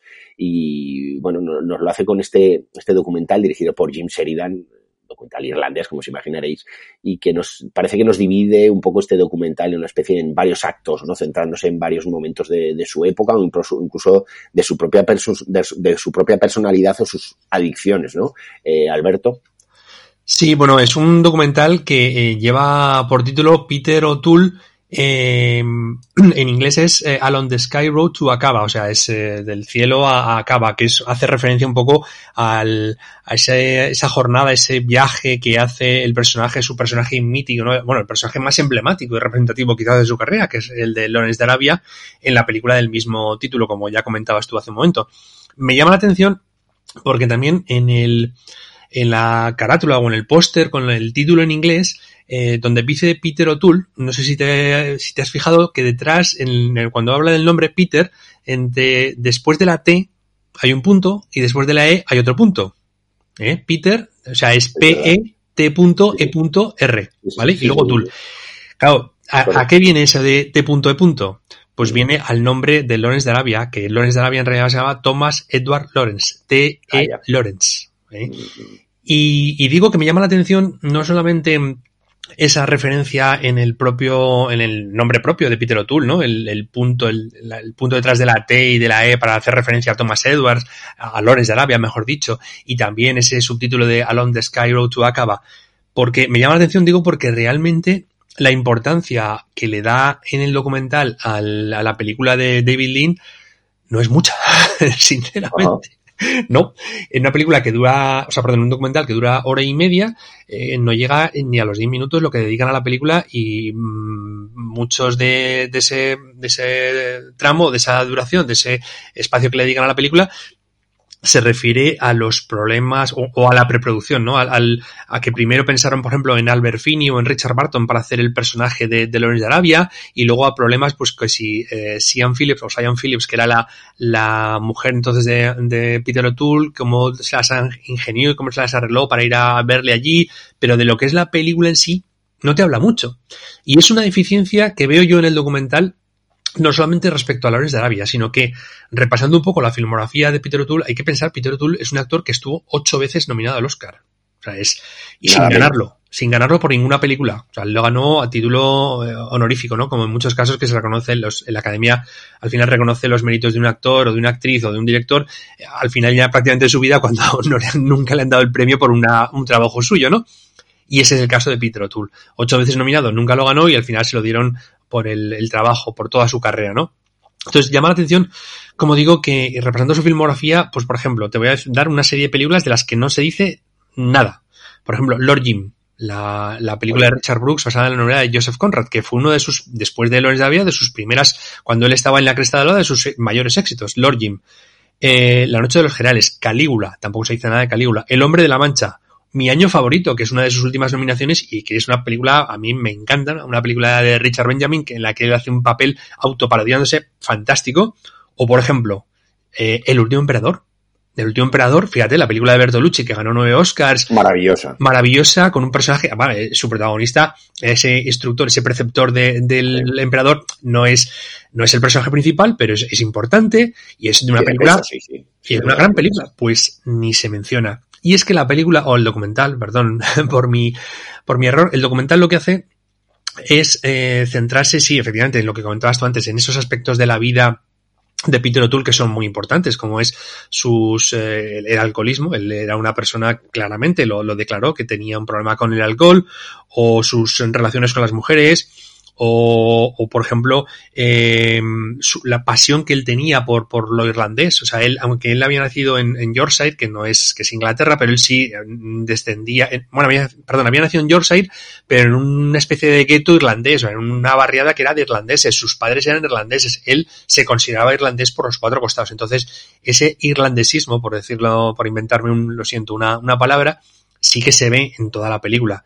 Eh, se trasluce en toda la película en, las declaraciones de esos, de esos eh, actores, actrices o directores que le conocieron y que prestan su testimonio. Pero como digo, lo que ha buscado el director, que no hemos dicho, el documental del, el director del documental es Jim Sheridan, otro irlandés, al cual además se homenajeó en la pasada edición de la Seminci de Valladolid y que estuvo allí en Valladolid eh, dando una clase magistral. Bueno, pues Jim Sheridan yo creo que ha tirado de, mm, de los testimonios que tenía de, de mm, vivos, ¿no? Por decirlo de alguna manera, de gente que actualmente ha podido, eh, pues eso, eh, hablar de, de, de Peter O'Toole. Entonces, al, al tener o al, restringirse a, testimonios de personalidades vivas, pues eso limita, de alguna manera, limita la posibilidad de hablar de, algunas películas, ¿no? Por ejemplo, de Bertolucci, lógicamente Bertolucci no, no puede hablar, Bertolucci, o tampoco Richard Bruce, ¿no? Eso es un decir. Pero claro, yo he hecho en falta por ejemplo, eh, habla bastante Kenneth Branagh, eh, bueno, sí, Kenneth Branagh habla bastante, pero también habla Stephen Fry, el actor eh, británico, si recuerdas, el Peter de los amigos de Peter, que con él hizo una película, pero ya en el año 2003, una película que realmente tampoco es, es muy, muy importante dentro de la carrera de Peter O'Toole, y se habla pues más o menos de esa película bastante, con bastante, en fin, con bastante importancia. Entonces yo creo que ese es un, un defecto de la, de la película, por otro lado, del documental. Por otro lado, me parece muy interesante eh, la presencia de, de Sian Phillips, eh, la, su mujer, la mujer con la que estuvo casado y luego divorciado, que es, si recuerdas, no sé si te acuerdas de la serie Yo Claudio. Mm, es que a mí me pilló, muy, siempre, siempre nos pasa esto. Sí, sí, sí, sí, sí. Bueno, pues en Yo Claudio era la madre de, de, Claudio, una mujer manipuladora y tal. Bueno, pues una mujer que, eh, esta actriz, Ian Phillips, estuvo casada con él y en el documental vemos cómo va haciendo declaraciones de, de, cómo era su relación con él a lo largo de los años y cómo él se iba relacionando con otras mujeres, ¿no? Y, y mmm, repito, me parece muy interesante el hecho de que no oculten, eh, pues eso, nada de él, pues el tema del alcoholismo, el tema de sus relaciones extramatrimoniales, y, luego, pues eso, mmm, quizás por parte de Jim Sheridan, al ser irlandés, se ha dejado llevar demasiado por el, por el, la querencia de, de Peter O'Toole hacia, hacia los irlandeses, lo cual, bueno, pues no está mal. Aparte de, de Kenneth Branagh, como he dicho, o de, de Anthony Hopkins, no, no lo he mencionado, Anthony Hopkins, también escuchamos a Anthony Hopkins, porque Anthony Hopkins también está vivo y también puede hablar de él, de su trabajo en el, en el León en invierno, una película por la que eh, Catherine Hepburn gana, gana el Oscar y que reúne, pues eso, eh, imagínate, Catherine Hepburn, Peter O'Toole y, y, el propio Anthony Hopkins, ¿no? Y que no hemos hablado, ¿verdad? Y que no hemos hablado, y que es una película con una maravillosa música de John Barry, una, una muy buena película, una película... Uh -huh que, que, bueno, que es, yo creo que es un, sería muy interesante hablar de ella, ¿verdad? Uh -huh. Sí, ¿verdad? uh -huh. Sigue, sigue. Eso es.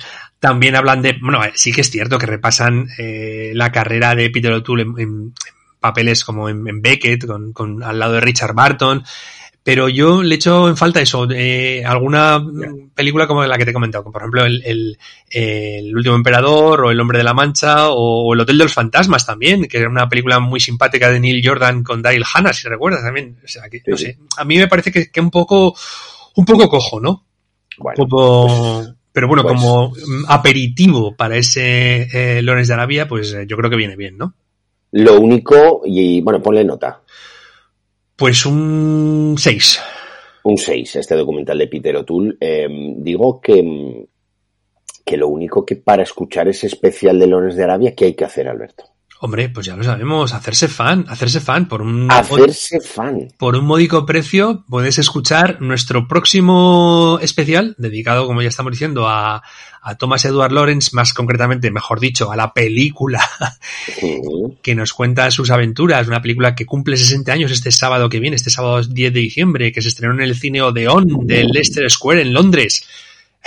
¿Más datos? En fin. Sí, una película maravillosa, ¿verdad? De la que tú seguro que no nos vas a contar casi nada. Nada, nada, muy poquito, muy poquito, muy poquito. Ya hablaremos en nuestro próximo especial, y pero para escucharlo, pues como bien decía Alberto, tenéis que haceros fans, darle ahí apoyar, haceros mecenas. Haceros fans, insensatos, haceros fans. Insensatos, locos, que es el, último programa. Ya en el especial número 34 hablábamos de Martin Scorsese en su 80 cumpleaños, ¿no? Y hacíamos un repaso a toda su carrera y específicamente a esa comparación, ¿no? El Cabo del Miedo, El Cabo del Terror, película del 91 de Scorsese, con la del 62, ese año de la, en, al cual recurrimos constantemente, ¿verdad? Sí. Y donde un comentario en las redes sociales, eh, sobre todo de María Rosa Durán, que nos hablaba sobre que sí que pudo ver el irlandés, un poco a tenor de lo que hablábamos del cine de Scorsese y de esa última propuesta en Netflix que aquí en Zaragoza no se pudo ver en cines. Nos decía María Rosa que en Barcelona sí que la pudieron ver en un estreno simultáneo en Los Verdi, ¿no? Y que, bueno, pues como digo, la pudieron disfrutar en sala grande, algo que otros no pudimos hacer. Eh, efectivamente. Bueno, eh, pues lo dicho, eh, ya sabéis, quienes queráis escuchar esos 34 programas previos o disfrutar de ese 35 sobre Lawrence de Arabia que va a llegar pronto, pues ya sabéis lo que tenéis que hacer. De los fans. Por, menos de lo que cuesta un pincho tortilla y una caña, te, te escuchas 34 programas ya, más los que vengan más los que vayan viniendo que son uno semanal. Así que, en fin, nosotros os animamos porque, porque creemos que os merecéis lo mejor y lo mejor está en estos programas, pero también en esos especiales donde Alberto y yo pues nos tomamos un té o nos tomamos un café o lo que corresponda dependiendo de la hora en la que grabamos. O sea que, y donde también, y por qué no decirlo Alberto, hablamos de otras muchas cosas, Decimos más de una tontada incluso. Eso es, hablamos de la vida. No, algo no habitual, decir tontadas, ¿no? no, nosotros qué va. En absoluto, Nada. en absoluto. Pero sobre todo, pues donde Alberto nos regala toda su sapiencia cinematográfica, que es muchísima, como ya todos sabéis, y donde os lo estáis perdiendo. Así que no dejéis pasar más el tiempo y haceros fans de habladecine.com. Correr y datos. Correr. y dicho esto, dicho esto, vamos a hablar de otro, de otra propuesta que ha llegado a las plataformas, ¿no? Una, película que como decía que no íbamos a abandonar o que íbamos a volver en algún momento al cine noruego, pues lo vamos a hacer ahora. Y es que eh, Netflix estrenaba el pasado 1 de diciembre una película así, bueno, pues muy de efectos especiales, muy parece hecha de la mano de Joel Schumacher, que es Troll y que además tiene la música de Johannes Ringer y que ahora volveremos a la inspiración que tiene dicha melodía. Vamos primero a escucharla.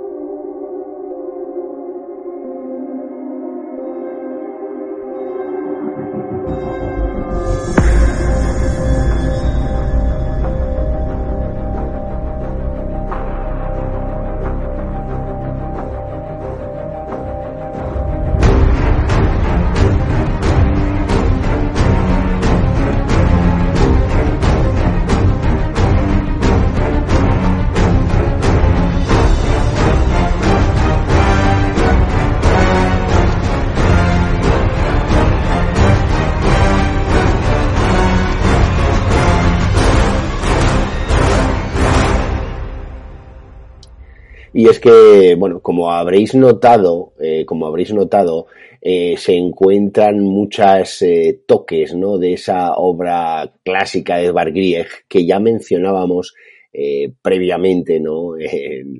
ese Peter Gint, ¿no? Gint, mejor dicho, que es una melodía muy navideña y muy típica de estas épocas y que se mezcla, ¿no? Dentro de la banda sonora también, como ya pasaba en Noche de Paz, pues también sucede en Troll y es que hacen y homenajean al compositor noruego también en esta, en esta película. Aquí, ¿qué vemos en Troll? Pues primero tenemos una introducción donde un padre y una hija eh, sentados en la montaña ven ese paisaje, ¿no? Y donde hablan de la cultura y las leyendas nórdicas en torno al troll o a los trolls, ¿no? Que a la leyenda de que pues dominaban esa zona y de que por, por ver eh, la luz se convertían en piedra, etcétera, etcétera, y se eh, le, le, quiere transmitir esa, esa historia eh, a su hija explicando, pues eso, que, que, hay que verlas con el corazón, esas montañas, ¿no? Para poder encontrar a esos trolls. Eh, dicho esto, eh, pues pasan los años y encontramos a un a, la hija que se ha hecho mayor y bueno pues es, eh, es una paleontóloga eh, pues eh, de, de, alto nivel que la encontramos pues excavando y encontrando un dinosaurio recordando evidentemente muchísimo a Jurassic Park y donde bueno pues de repente de repente es llevada al alto mando en, dirección de, de, la primera dama noruega, eh, de todo el ministerio, de toda la primera ministra, mejor dicho, eh, donde tienen que tomar decisiones porque ha aparecido en otra zona algo en base a una excavación, a la creación de un túnel, perpetrando un túnel más bien y alterando todo el ecosistema montañoso de la, de la zona, no de la época, de la zona en concreto de una, de una, de una montaña de Dobre, donde, bueno, pues hay, como digo, una leyenda y hay una cultura enorme y que, sin embargo, bueno, pues se ve que unas personas están protestando, donde entra el conflicto ecológico, ¿no? Y, y donde a pesar de eso, pues esa excavación, pues hay unas explosiones, hay una serie de fallecimientos y donde entre pues, las nubes de polvo por dichas explosiones, dichos derrumbamientos, pues se intuye un cuerpo gigante de una especie de ente que bien parece un troll, ¿no? Y eh, en base a, a todo ello, pues está, es llamado, como digo, ante la presencia, pues como os imaginaréis, de los altos cargos, tanto militares como eh, políticos eh, noruegos, y donde eh, esto nos mm, lleva mucho a la memoria de películas de Joel Schumacher, donde, como digo, siempre están los militares tomando unas decisiones mucho más drásticas, quieren hacer una cosa, donde no se creen que eso pueda ser un troll, donde dejar en ridículo a quien defienda esa teoría, que por supuesto es, eh, es esta actriz eh, noruega, eh, que además habíamos visto Inemari Wilman, que ya habíamos visto en alguna propuesta recientemente, como una serie de, bueno, en dos propuestas diferentes, en dos series noruegas, ambas en filming, una llamada Exit y otra llamada Furia. En una de ellas, en esta última, en Furia, donde se, se inmiscuye o se hace pasar por una eh, de las cabezas pensantes eh, de, la extrema derecha, ¿no? En base a una creación de un blog, etcétera, etcétera.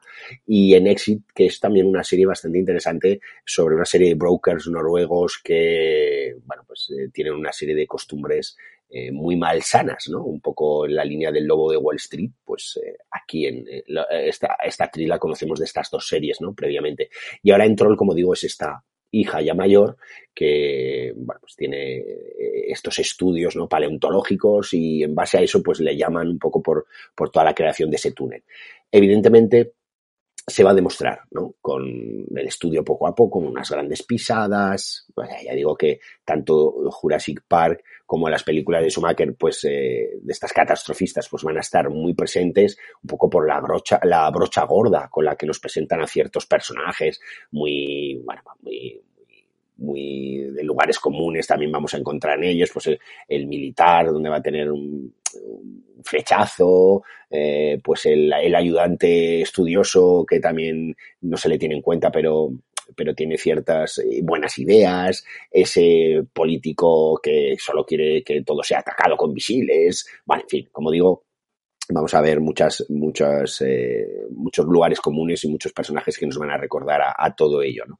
Eh, y la película, bueno, pues la vas viendo sin, eso sí, hay que decir que, que tiene momentos donde tira de emotividad, tiene otros momentos y muchos donde yo creo que la película distrae sobre todo por ese CGI que está muy bien realizado, la verdad es que está muy bien. Eh, hoy en día te da igual que sea una película noruega, que danesa, que, española, que de cualquier lugar eh, europeo que puede tener un, un, CGI muy trabajado y donde no solo las películas parece que antes tenían que ser americanas ¿no? para poder gozar de esos efectos especiales, pero hoy en día está al alcance de cualquier tipo de producción, por lo cual, pues ya digo, a, nivel CGI, a nivel de, de efectos visuales es, es, bastante rica y donde pues vamos a encontrar esa lucha por ver cómo dominar a ese troll que va hacia Oslo y cómo controlar, ¿no? Pues ah, se van a mezclar, pues como, como siempre, pues intereses político-económicos eh, y también todo ese mundo de la leyenda, ¿no? Y de la cultura antigua noruega, ¿no? Eh, bueno, algo que en cierta manera también pasa en Noche de Paz, ¿no? Eh, Troll, una película para pasar el rato, disponible en Netflix y que dirige Roar Untaug, un director que, bueno, no, no, no, es que sea la leche, pero sí que, por ejemplo, lo podemos recordar de haber dirigido Tom Raider, esa última adaptación eh, que protagonizada la buena de Alicia Vikander, pues, por ejemplo, este es el director de aquella, ¿no? que tampoco era nada del otro mundo, pero en cualquier caso una propuesta para poder ver eh, después de comer y que seguro que nos entretendrá e incluso nos hará reír en algún momento. Eh, bueno, pues dicho esto, vamos a pasar a la siguiente propuesta, eh, Alberto, y es que entramos en bucle y parece que vuelves al principio. parece que, que vuelves al momento donde te habías quedado y es que vamos a hablar de una película española dirigida por nuestro vecino, Nacho Velilla, que eh, se ha estrenado en Amazon Prime y que se llama Mañana es hoy y que veremos a ver si te ha gustado. Lo cierto es que cuenta con dos protagonistas de renombre, incluso más de, más de dos, pero sobre todo es que llevan un poco el protagonismo, que son Javier Gutiérrez y, Carmen Machi. Así es. Y lo de vecino de Nacho García Velilla, eh, en algún caso, en el caso mío, mm, es literal, ¿eh? No voy a seguir por ahí, pero literal. A ver si te crees que lo de vecino lo he dicho por decir. Ah, vale, vale. Hombre, como es de Zaragoza y nosotros estamos en Zaragoza, yo creo que lo decías por eso, en fin. Es que yo investigo. Vale, vale, no voy a decir más, no voy a decir más. No voy a decir más. Bueno, exactamente, decías tú que, parece que, vuelva al principio, ¿no? Que, quiera retrotraerme al inicio del, programa, porque desde luego mi experiencia con el cine español eh, parece capicúa. Mala, buena y otra vez mala. Este Mañana es hoy, como decías, una, la última película que ha dirigido Nacho García Velilla, que este año se ha mostrado muy prolífico, porque estrenó también hace unos meses eh, Por los pelos, ¿no? ¿Te acuerdas? Aquella película. Sí, sí, sí. Y ya sabes lo que pasa cuando haces mucha cosa en poco tiempo, ¿no? Quien mucho que... poco aprieta. exacto. Exacto. Si aquello ya era un despropósito, aquella comedia sobre la gente que va a hacerse los trasplantes capilares a, Estambul, que aquello ya era, como digo, un despropósito, esto, bueno, eh, que ha llegado directamente a Amazon Prime el pasado viernes, día 2 de diciembre, eh, nos cuenta, es una especie de mm, regreso al futuro a la española. Eh, nos cuenta, perdón, que tengo la, la garganta un poco hecha polvo, ¿eh? Nos cuenta cómo en el verano del 91 la familia Gaspar comienza sus vacaciones en la playa, va a sus vacaciones, ya estamos viendo que hay en el seno de la familia hay alguna, algún problema entre el padre interpretado por Javier Gutiérrez y la, la hija, una hija, pues eso, ya de 18 años, que cumple 18 años, precisamente el motivo un poco de, de, la fiesta, celebración que le van a dar es el décimo, décimo octavo cumpleaños, o sea, su cumpleaños número 18, y, y ahí, como digo, hay mm, diferentes problemas entre el padre y la hija a costa, pues, un poco de la disciplina. La película está vista en ese momento desde el papel de los padres y especialmente del, del elemento masculino en ese año 91 y, y, lo diferencia mucho del año 2022 porque lo que ocurre en ese verano del 2020, perdón, del 91 cuando están en la playa es que la familia alquila un patinete, el típico patinete playero, que todos hemos ido en él, hemos dado pedales para eh, navegar, entre comillas. ¿Eh? Bueno, pues están en ese patinete cuando de repente se desata una tormenta eléctrica, eh, así repentina, muy repentina, y un rayo que hace que ese patinete se traslade o viaje en el tiempo de 1991 a 2022. Hostia, casi nada lo del ojo. Pues fíjate, si habíamos visto, vamos a ver, eh, Jacuzzi al pasado, ¿te acuerdas? En la que te metías en el Jacuzzi y te viajabas en el tiempo, pues aquí es con un patinete, vale, de acuerdo, no es un DeLorean, pero podrían haber sido, yo qué sé, un 600 o un... Sí, desde luego. No sé, un cuatro latas, un Renault 5 hubiera sido más... yo qué sé, una cosa de estas, pues un patinete. Curioso, curioso. Sí, sí, curioso, curioso. No, si el elemento, el punto es, el punto de, arranque es, curioso, ¿eh? O sea, ese mm, viaje en el tiempo en un patinete es realmente curioso. Como digo, esta familia, familia Gaspar, o mejor dicho, parte de la familia Gaspar, solamente lo que es el padre, Javier Gutiérrez, la madre, que no lo hemos dicho, Carmen Machi, y el, hijo adolescente, eh, aparece en el 2022. Eh, y aparecen, claro, se dan lógicamente todo ese tipo de, de choques que hay siempre en los viajes en el tiempo, ¿no? Entre eh, la cultura, perdón, la, las innovaciones tecnológicas que había en el año 91 y en el 2022. La, la, con la que más juegan es con el tema del teléfono, lógicamente, cuando se van en el 91 los teléfonos móviles pues no existen. Bueno, a ver, sí que existían, existían teléfonos móviles, pero estos que estaban enchufados, me parece, o conectados a un, a un coche, ¿no? En grandes limusinas o algo así, ¿no? Pero, eh, Eran móviles, pero a cuatro ruedas. Sí, exactamente, y grandes armatostes, ¿no? Pero ese teléfono sin hilos al cual hacen referencia cuando viajan en el, 2022, que, se, que les llama la atención, esos no existían y es es quizás es el elemento que más, más les choca, ¿no? Por supuesto, luego hay otros y tal. Y aparte eh, de esa, de ese choque con la realidad tecnológica, ¿no? Eh, también es curioso, y lo comentaba al principio, el, choque que se produce cultural, ¿no? Eh, porque no es lo mismo la, la, manera que tienen de abordarse ni las relaciones familiares, ni las relaciones sentimentales, ni las relaciones sexuales, ni de ningún tipo de relación. La sociedad, vamos, en 30 años la sociedad cambia muchísimo. Entonces, es lo que eh, a lo mejor otras veces en algún en alguna película de esas de viajes en el tiempo no hemos visto, ¿no? Como, como los cambios de la cultura de la sociedad y, les llama la atención. Y aquí sí que se ve. Y eso es un punto también a destacar dentro de la película, ¿no? Lo que pasa es que luego el resto, el resto es caer. ¿Eh? ¿Eh? hay un vacío, el resto es un vacío. Sí, sí, sí, es caer en tópico tras tópico tras tópico. También es cierto que, que juega un poco con algunos apuntes melodramáticos que se dan, ¿vale? Que no es una comedia al uso, sino que tiene elementos de melodrama, eh, pues eh, que los origina un poco esa difícil relación que hay entre el padre y la hija, ¿no? Pero aún así, eh, la película, en los momentos en que pretende ser graciosa, no lo es, no lo es en absoluto. Sí que están muy bien, tanto Javier Gutiérrez como Carmen Machi, que son dos actores francamente muy buenos y que cualquier papel que cogen lo hacen, lo hacen mejor, sin duda. Y que no los vamos a descubrir ahora. No los vamos a descubrir. Eh, destaca también la presencia de una Silvia Abril haciendo de una medium que está, está muy, muy divertida, o es de lo, de lo más interesante, o Pepón Nieto también. Eh, Antonia San Juan quizás un poquito más, más floja. Y luego, por supuesto, también decías tú antes, cuando hablabas de la película de Troll, el tema de, de los efectos especiales del CGI o lo que sea. Bueno, pues aquí lo que vamos a ver, vamos a asistir también a una muestra de efectos especiales de lo que es el rejuvenecimiento de actores o de personajes reales, ¿vale? Lo vamos a ver con algún caso muy concreto. Eh, no voy a decir quién, ¿vale? No voy a decir quién para no desvelar la sorpresa, que puede ser, eh, no, que además puede ser quizás lo único interesante de la película, aunque a mí también, visto el personaje, que no es santo de mi devoción, no supuso ningún aliciente. Pero bueno, como digo, es una película que, estoy seguro de que, a ver, para la gente que, que, que le gustan la comedia española, eh, de tipo con, mucho chascarrillo, con, con bueno, pues eso, eh, que, que, le guste pues ese, esa confrontación, ese choque, eh, como decimos, entre lo que es el, la, cultura del año 91 y la cultura del año 2022, la, el que vaya, el que, quiera reírse o que busque reírse, porque luego lo de reírse es otra cosa, es una cosa muy personal. Bueno, pues eh, puede ser, puede ser curiosa, ¿no? Bueno, eh, no sé, me da miedo preguntarte la nota. Bueno, bueno. Me da, me da miedito. Bueno, vamos a, vamos a poner el lado positivo. En el lado positivo vamos a, poner eh, lo que hemos dicho, ¿no? La originalidad de la propuesta, con el tema del patinete. Eh, algunas canciones, algunas canciones, por ejemplo, cuando suena Radio Futura, a mí me encanta, Radio Futura me encanta.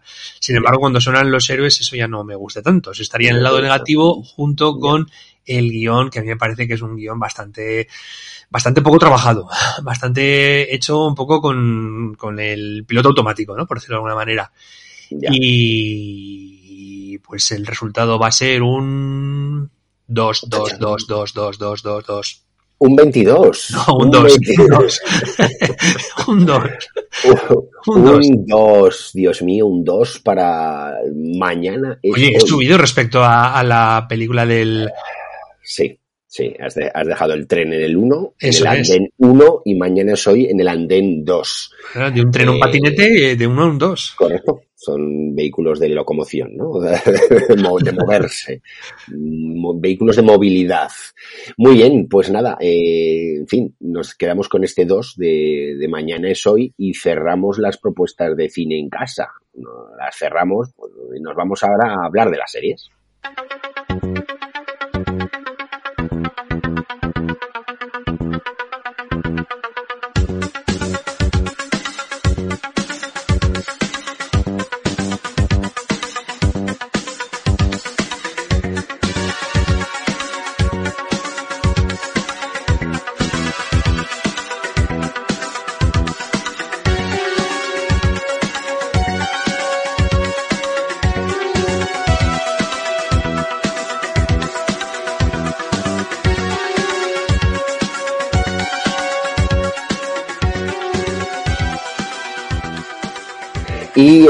Propuestas de series de televisión, esta semana vamos a aportar, y dos, por eso hablaba en plural.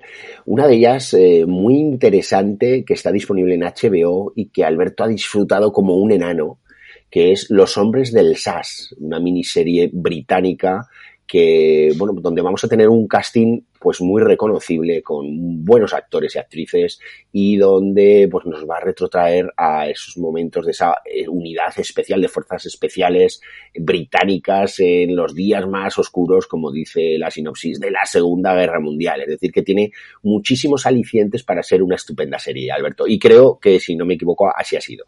Así ha sido, sí. La, he disfrutado mucho. Es una película, ay, perdón, una serie de seis episodios de prácticamente un poquito menos de una hora de duración. Todos creo que están entre los 55 minutos y la hora. Eh, es una creación de Stephen Knight. Stephen Knight, que es el, guionista y creador también de los Peaky Blinders, y se nota mucho el, ese aire a lo Peaky Blinder en la, en la serie se nota pero también es el guionista de películas como Spencer, de la que hemos hablado hace un ratillo, ¿te acuerdas? Cuando hablábamos de la, la Emperatriz Rebelde, o de Promesas del Este. O sea, es un, un, gran guionista que ha cogido un libro de Ben McIntyre. Ben McIntyre es un periodista británico que además de columnista en diferentes medios de comunicación, también eh, tiene un labor como investigador, de, ha, ha, publicado varios libros sobre aspectos concretos de la Segunda Guerra Mundial. Yo tengo uno en concreto que es El hombre que nunca existió, eh, o el hombre que no, el, perdón, el hombre que no estuvo allí, que es eh, una historia, un, o mejor dicho, la documentación de aquella operación, ¿te acuerdas de aquella operación que hicieron en la Segunda Guerra Mundial los ingleses, que la operación Mindsmith, operación carne picada, hacer creer a los eh, alemanes que iban a invadir eh, iban a invadir el, el eh, por eh, Sicilia, por un sitio determinado, entonces dejaron un cadáver con una documentación que, eh, que encontraron en Punta Umbría, cerca de Huelva. Pues ese libro, o mejor dicho, la historia de la operación carne picada, la, la cuenta Ben McIntyre en un libro que es El hombre que no estuvo allí.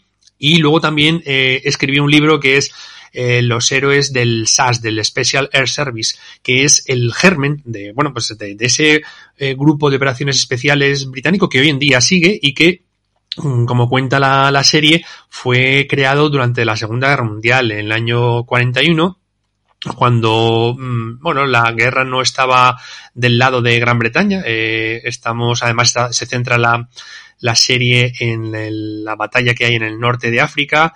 En el norte de África, porque sabéis, eh, eh, Rommel con su Africa Corps, con sus eh, divisiones de eh, transportadas de, los Panzer que, bueno, pues hacían estragos en, en, no solamente en Europa, sino también en el norte de África. Y había una batalla entre Inglaterra o el Reino Unido y la Alemania de Hitler, ayudada por, por la Italia de Mussolini por el control del norte de África, que también suponía a su vez el control del canal de Suez y era una, un punto eh, logístico y estratégico vital para acceder al petróleo de, de eh, bueno, de lo que entonces era eh, Persia, que hoy es, Irán, ¿no?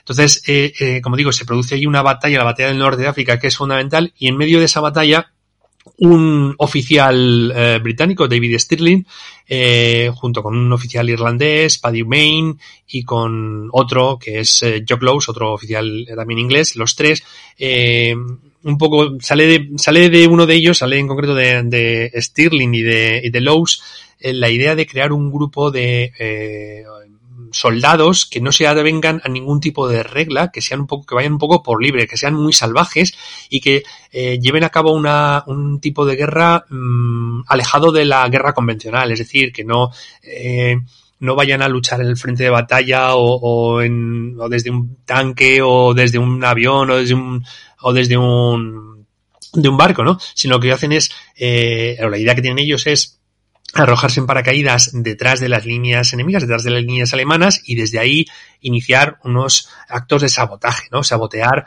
por ejemplo, eh, las, los aeródromos para intentar destruir todas las, mmm, las aeronaves, todos los aviones, los Messerschmitt o los, o los Stukas que había en los aeródromos eh, que había en el norte de África eh, alemanes y que servían, pues eso, en esa batalla, como digo, del norte de África. Entonces se trata de decir, oye, pues ¿por qué en lugar de eh, derribar a los aviones, a los cazas y a los bombarderos alemanes en el aire, porque no lo hacemos desde tierra? Mm, eh, con un grupo de gente bien preparada, que no tengan, como digo antes, ningún tipo de regla, eran un poco salvajes, indisciplinados, pero muy efectivos, ¿no?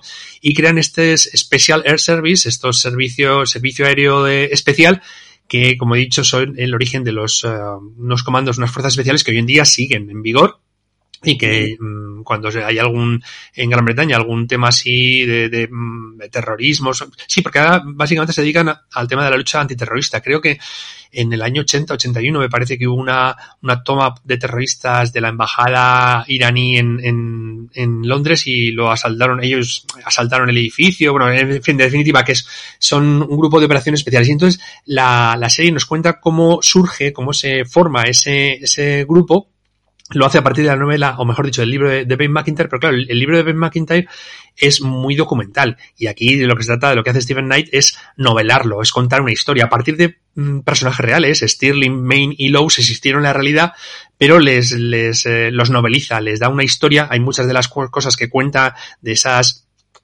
eh, hazañas o de esas eh, eh, de esos eh, hechos bélicos que, que, se producen que te cuentan en la película que existieron en la realidad pero otros que están claramente ficcionados no eh, como decías tú aparte de, ese elenco mmm, de los eh, Stirling Main y Lowe's interpretado por por Connor Swindles, Jack O'Connell o Alfie Allen, al que si recuerdas vimos como Theon Greyjoy en, en Juego de Tronos, aparte de ellos, eh, y estoy seguro que estaba esperando que lo dijera, vemos a Sofía Butela.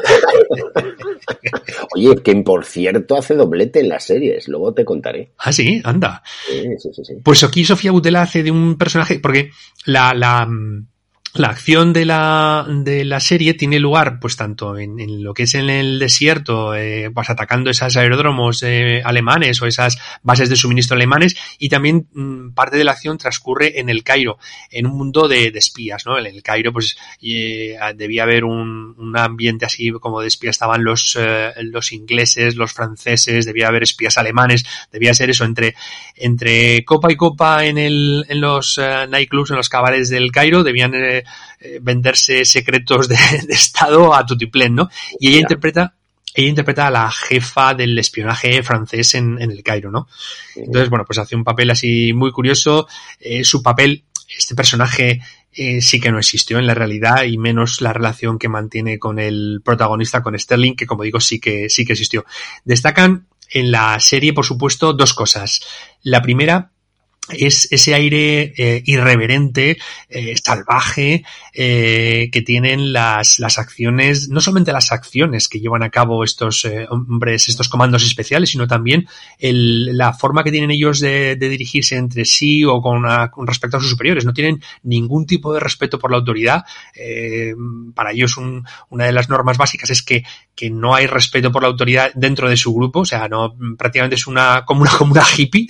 De hecho, se dejan las barbas largas, van vestidos eh, sin, sin la, lo que es la uniformidad reglamentaria, ¿no? Por decirlo de alguna manera, y, y destaca, pues eso, la, la, el aspecto desaliñado que tienen ellos, porque ellos, mm, pues tienen un objetivo, que es el, el hacer el mayor daño posible al ejército alemán, al ejército del Africa Corps de, de Rommel, y ya está. O sea, no les, les trae al pairo si van mejor o, o mejor o peor uniformados, o si tienen que saludar al capitán o al teniente. Ellos simplemente tienen un objetivo y es lo que, lo único que hacen, ¿no? Y entonces, esa irreverencia que tienen se deja traslucir, por supuesto, en sus acciones. Y luego la otra cosa que llama mucho la atención es el anacronismo eh, musical. Y es que la película, oh, perdón, la serie, siempre me equivoco, la serie está trufada de, de piezas musicales, de grupos musicales de los 80. Destacar sobre todo, pues, eh, Aerosmith o Black Sabbath, eh, no, perdón, Aerosmith no, es ACDC. Es ACDC, eh, Aerosmith no. Es ACDC, Black Sabbath, eh, The Cure,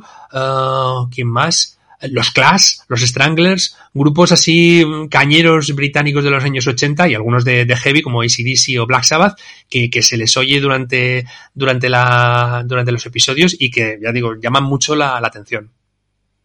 Bueno, pues una serie que sin duda eh, a nuestros espectadores le van a entrar muchísimas ganas de, de verla y seguro que siguen tus, tus directrices, ¿no? Para ello, yo la verdad es que solo he visto el primer capítulo, por eso no voy a opinar, pero bueno, en cierta medida sí que me genera, ha sido meramente cuestión de tiempo, ¿no? Porque si no, evidentemente la habría terminado. Además, estas miniseries de seis capítulos, yo creo que son perfectas para en esta época de de, mal tiempo, ¿no? De, de, clima adverso, poder verlas casi de una tacada, ¿no?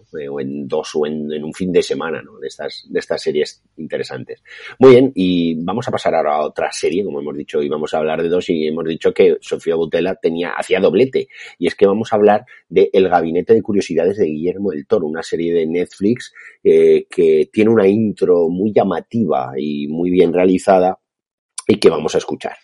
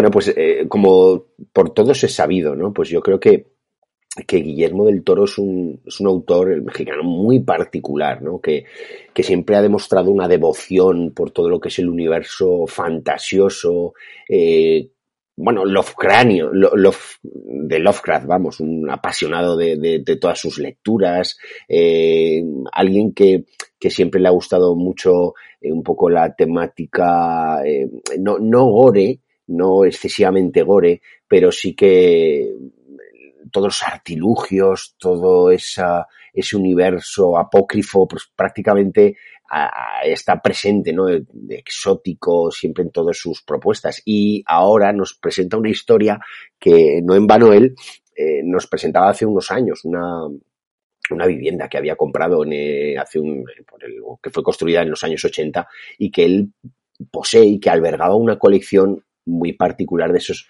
eh, de, esos objetos extraños que se podían mostrar en, en otros siglos, eh, de, como de objetos en rollo, pues las cabezas jibarizadas, todo esto así, esas pinturas en grano de arroz, todas estas cosas muy especiales que la gente no podía viajar y verlas, pues a lo mejor se mostraban en este tipo de, de, de este cuartos maravillosos, gabinete de curiosidades, que es como así lo ha llamado a, su, a su serie, ¿no? Em, eh, dentro de, esa pasión por el universo del terror y fantástico, además desde una, yo creo que desde una visión diferente, porque no siempre se nos muestra a ese, a ese monstruo como alguien eh, malvado per se, sino que Guillermo del Toro pues nos lo humaniza, ¿no? Y nos, nos presenta, pues bueno, una evocación diferente de todo ello, ¿no? Y, y esta, esta, esta serie, este, esta serie de, capítulos individualizados, ¿no? Pero que, además están eh, todos ellos eh, escritos, mejor dicho, dirigidos por distintos directores y directoras de, bueno, especializados, podemos decir, dentro del, género de terror, pues como, pues por ejemplo, Panos Cosmatos, Vincenzo Natali, eh, David Pryor, Guillermo Navarro, Ana Lilia Mipur, bueno, pues distintos como digo, directores eh, y directoras que han ya dirigido ¿no? dentro de este género y nos cuenta historias pues muy diferentes. Son ocho capítulos de distinta duración, pues entre los 45 y la hora y cinco. Eh, distintos capítulos se nos cuentan unas historias ¿no? eh, que abarcan distintos siglos, ¿no? Nos pueden ubicar en el siglo XVII, en el XVIII, en el actual eh, y que, como os imaginaréis, por otra parte, también tiene mm, eh, ciertas irregularidades, ¿no? Eh, a nivel actoral, pues nos encontramos con, también actores eh, bastante conocidos, ¿no? pues desde F. Murray Abraham o Ben Barnes, por ejemplo, o la mencionada Sofía Butela, eh, o, por ejemplo, también ya a mí me llamó la atención ver a Peter Weller, ¿no? el protagonista de Robocop, en, en, uno de los, de los capítulos, AC Davis, bueno, pues actores que ciertamente son, son reconocibles y que, eh, pues eh, aparecen en estos ocho capítulos que, que, como digo, pues hay uno en la actualidad, por ejemplo, donde se encuentra eh, de estos, estas personas que compran trasteros, ¿no? Que hay en, hay alguna serie, perdón, algún canal televisivo de estos que nos que hacen una especie de reality sobre gente que compra trasteros y todo lo que se compran y lo venden y tal. Bueno, pues hay, hay uno en torno a eso, ¿no? De un comprador de trasteros que se encuentra ahí, lógicamente, alguna cosa pues fuera de lo común. Eh, vemos también una historia donde en, base a unos cadáveres y un cadáver pues pues hay una serie de, transposición de, de, personalidades. Vemos otro donde hay un pintor que quiere ser reconocido y es alguien que dibuja y pinta eh, cadáveres. Bueno pues otro que, es una hermana que fallece y es el mundo eh, de espiritismos. Digamos que y luego hay algunos muy, muy, muy curiosos que a mí han sido particularmente los que más me han llamado la atención.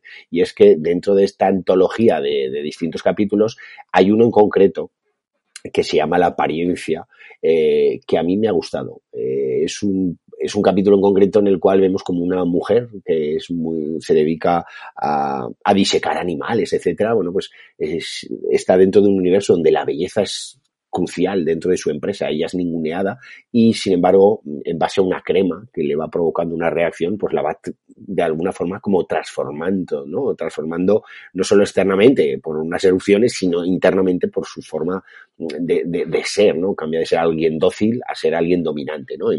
todo eso pues nos lo va contando de una forma pues con mucho, con mucho gore ahí detrás, ¿no? Y me, resulta francamente interesante. Y sobre todo un capítulo, una fricada de capítulo que se llama La visita de Panos Cosmatos, con un ambiente muy ochentero y donde veremos a Peter Weller o a Sofía Boutella, por ejemplo, en este capítulo, donde una serie de, de genios en distintos eh, ámbitos culturales, eh, pues un escritor, un escultor, eh, una doctora, un, doctor, me parece que hay, alguien un doctor en ciencias, una mente privilegiada, bueno, intentan llevarnos a un, a un lugar donde hay algo que han encontrado, intentan darle una explicación y ahí hablan todo de, muy, de una forma muy filosófica, con una música muy tecno, muy, muy particular. A mí ese capítulo es extraño y raro, pero dentro de esa extrañeza y esa rareza a mí particularmente me ha gustado, ¿no?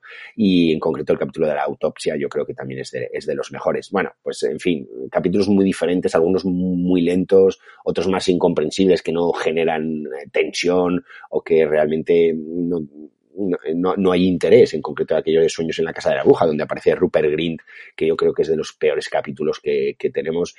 Yo creo que una serie, como digo, un poco irregular, pero que al menos te permite si un capítulo no te interesa, una temática no te ha interesado, la otra va a ser totalmente diferente, ¿no? Y, te va a dejar combinar y, y, compararlos entre sí y sobre todo pues con ese aura de, de amor por el fantástico, ¿no? Por amor por, eh, por la sangre también y por los sucesos extraños que se van a producir en todos y que yo creo que están muy en el ámbito de Guillermo el Toro.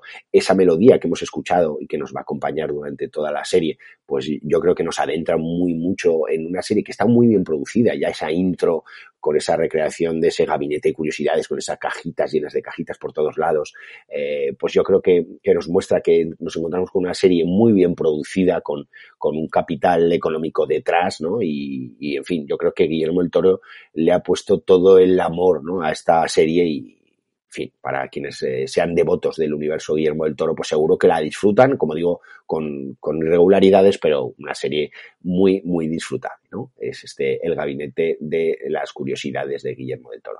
Y, en fin, con esto hemos llegado al final del capítulo de las series, de esta sección de series, y bueno, sin más, sin más, nos vamos a ir a cerrar el programa con un clásico.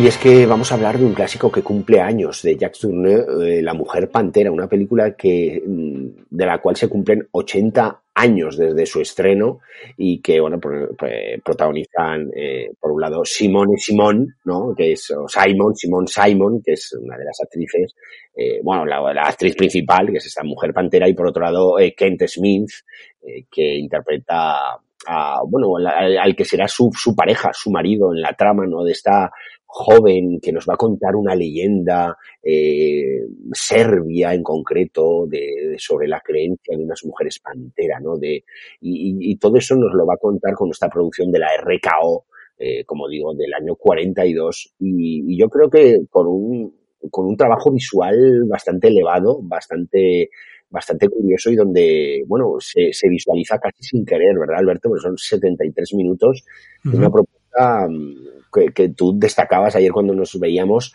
en esa iluminación, ¿no? ese trabajo de las sombras, ¿no? en lo bien que está, que está contado, que está mostrado sobre todo. Sí, sí, un trabajo del operador de fotografía Nicolás Musuruca que, que, yo creo que, que es que eh, es lo que te da el, el, el, miedo, lo que produce el miedo realmente a la película es es la oscuridad, lo que no se ve. Hay una frase que dice la, la protagonista que ella dice que en, la, que la oscuridad es amigable o algo así, me parece que lo dice, cuando en realidad mm, yo creo que la, la intención tanto de, de Jacques Turner como de Nicolás Musurca, el operador de fotografía, como de otro personaje importantísimo en la película como es Val Newton, el Val Newton, perdón, el productor, eh, que su intención, como digo, es que esa oscuridad eh, esas sombras eh, sean la, lo que es el, la antesala, la puerta del miedo, ¿no? O sea, el, las, el hombre o las personas humanas Em, tenemos miedo de la oscuridad, no es, nada amigable como dice la, protagonista, más bien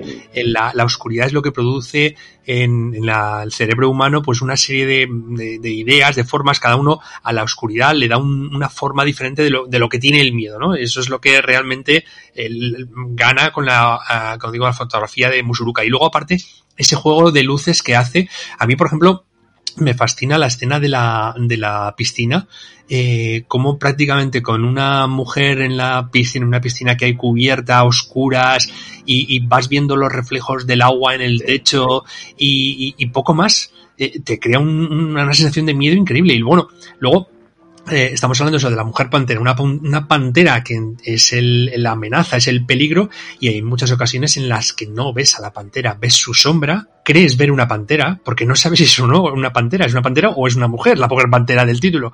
Entonces, todo eso lo hace efectivamente Musuraka con un juego de, de sombras que, que crean la ilusión en el espectador de que hay más de lo que realmente hay. O sea, se trata de sugerir en lugar de mostrar. O sea, lo que en creer que hay algo ahí cuando en realidad no hay nada, o si lo hay, vamos. Es, es ese juego de, sombras que, utiliza el, operador de fotografía, insisto, Nicolás Musuraka, pero también yo creo que, que lo hace eh, eh, a, instancias de, del productor, decíamos Val Newton, que eh, si recuerdas la película de Cautivos del Mal, la película de, de Minelli con Kirk Douglas de protagonista, en la que Kirk Douglas era un trasunto de David Oselnik. No sé si recuerdas que había un, uno de los tres segmentos en el que creo que era en el que el personaje de Kirk Douglas estaba con, o, contaba, mejor dicho, el, director contaba su experiencia con el personaje de Kirk Douglas, el director, había tres personajes, un director, una, un guionista y una, y una actriz, y el personaje del director contaba su experiencia con Kirk Douglas como productor y contaba cómo en un momento dado los malos o los, eh, los demonios de la película pues tenían una, un ropaje, unas vestimentas que eran ridículas, que no iban a causar miedo, entonces eh, les, el propio Kirk Douglas, el productor, tiene la idea de lo que sugiere el miedo, de lo que el miedo se sugiere con la oscuridad, con sí. la... Con, y esto es un poco el, el, lo que hace Val Newton y el, el operador de fotografía de Musuraka. La, la película, comentabas, es una, una película de Jack Turner que tiene su origen un poco los éxitos que había tenido la Universal, perdón, la Universal con, con los eh, monstruos desde el año 31, aunque estamos hablando del año 42, eh, en el año 41 me parece que la Universal había estrenado eh, El Hombre Lobo, una película con Lon Chaney Jr., Jr., el hijo de nuestra protagonista de la semana pasada. Exacto. Sí, sí, Eso es. Y, y, esta película había sido un éxito. Entonces quisieron repetir el éxito, en vez del hombre lobo, la mujer pantera. Lo que pasa que eh, Jack Turner quería hacer lo contrario de aquella película. En aquella película, en el, en el Hombre Lobo, pues eh, el, el, terror o el miedo era muy explícito, pues eh, sustos, eh, el hombre lobo que se le veía claramente ahí con un maquillaje eh, muy, muy, muy evidente, muy, potente, muy, llamativo, eso es. Y sin embargo aquí quisieron hacer lo contrario, hacer algo que se sugiriera más que se viera, ¿no? O sea que, y, y lo logran, yo creo que lo logran, ¿no? Y eso fue un poco la, la idea. Además, también eh, la anécdota que es que el, el título, o sea, la, la, película surge a partir del título. Alguien en una fiesta le dice a Jack Turner un título, ¿no? Cat People, la, la, la gente gato, la mujer pantera, bueno, aquí lo trajeron con la mujer pantera, pero es gente felina, ¿no? Por decirlo de alguna manera. Sí. Y a partir de ahí empezaron a elaborar el, el, guion, ¿no? Con lo cual, bueno, pues yo creo que también es, es muy interesante ese, ese punto, ese arranque, ¿no? De, de, la, de la producción. Y luego, a mí me llama también la atención la película que yo veo muchísimas influencias posteriores para Hitchcock.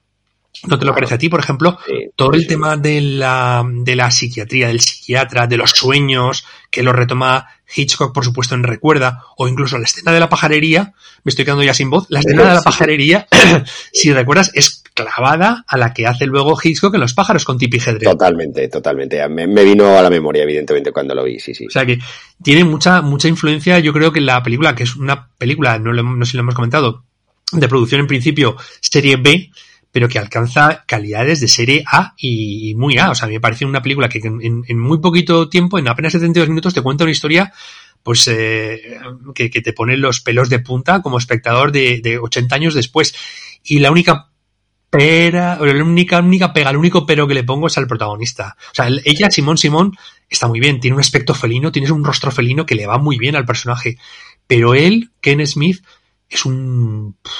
¿cómo te lo digo? Es un sí. pan sin sal. Es un, un pan, pan, sin sal, te iba a decir eso mismo. un pan ¿Eh? sin sal. Yo me acuerdo de, de, ¿te acuerdas de la película del manantial en la que también hacía ese personaje, sí. ese arquitecto? Sí, sí, sí, sí, efectivamente. Eso efectivamente. es. Pues allí quieres que no estaba bien, porque era eso, un tipo eh, mediocre. Anodino, eh, anodino. Anodino, pero aquí, no sé, le echo en falta algo más de, joder, tío, que estás, que estás enamorado de una mujer que es muy guapa y, y te puede, vamos, no sé, puede, puede, preocupar un poco lo, lo que está viviendo ella, pues no, le ves. No, y, y, y sobre todo es cierto que en la película, el ser 70 y pocos minutos, eh, y se centra mucho en esa creación de atmósfera. Uh -huh. eh, y, y, yo creo que este personaje está más dibujado un poco con brocha gorda, ¿no? Sí. Me parece a mí. Sí. Porque aquello de que se me, ahora me caso, me enamoro y me desenamoro y ahora me enamoro de otra y tal, eh, pasa todo como casi como te lo vas encontrando, ¿no?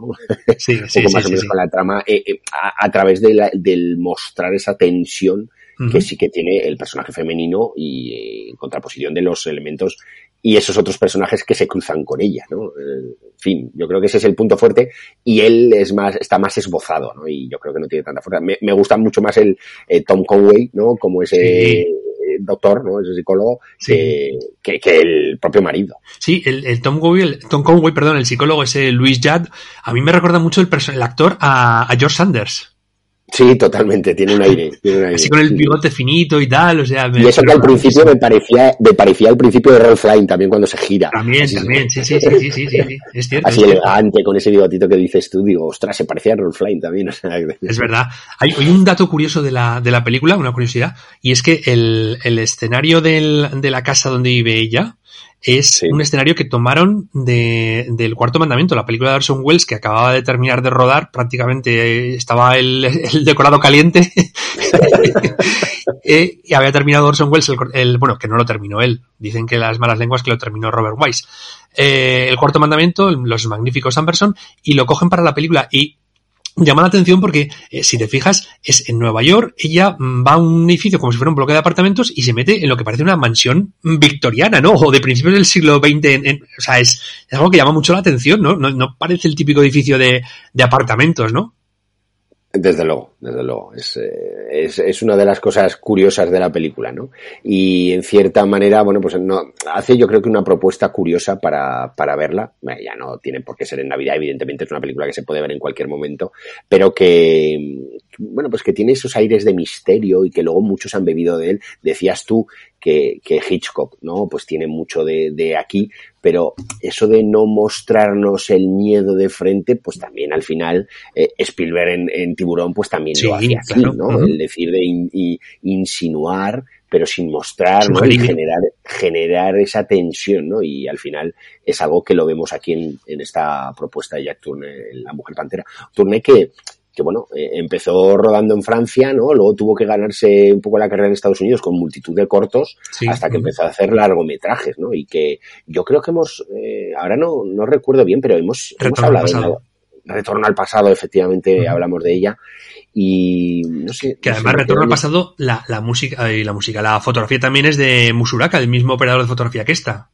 Claro, claro, o sea, sí, sí, sí. No, yo digo, sabía que habíamos, habíamos hablado de algún clásico, eh, pero no recordaba de cuál, ¿no? Y no sé si incluso alguna más hemos hablado de Turner. Pero bueno, en cualquier caso, eh, bueno, el halcón y la flecha, ¿no hablamos también de ella? Mm, no sé si llegamos a hablar. Yo creo que no, no bueno, ya, ya, no me acuerdo, ya no me acuerdo. En cualquier caso, eh, pues un director a tener en cuenta, ¿no? Que, que luego pasaron las décadas y, bueno, sobre todo hasta, hasta los años 50 creo que, que dirigió, incluso los años 60 también. En el año 60 también dirigió también películas, en La ciudad sumergida del año 65, eso es, sí, y televisión.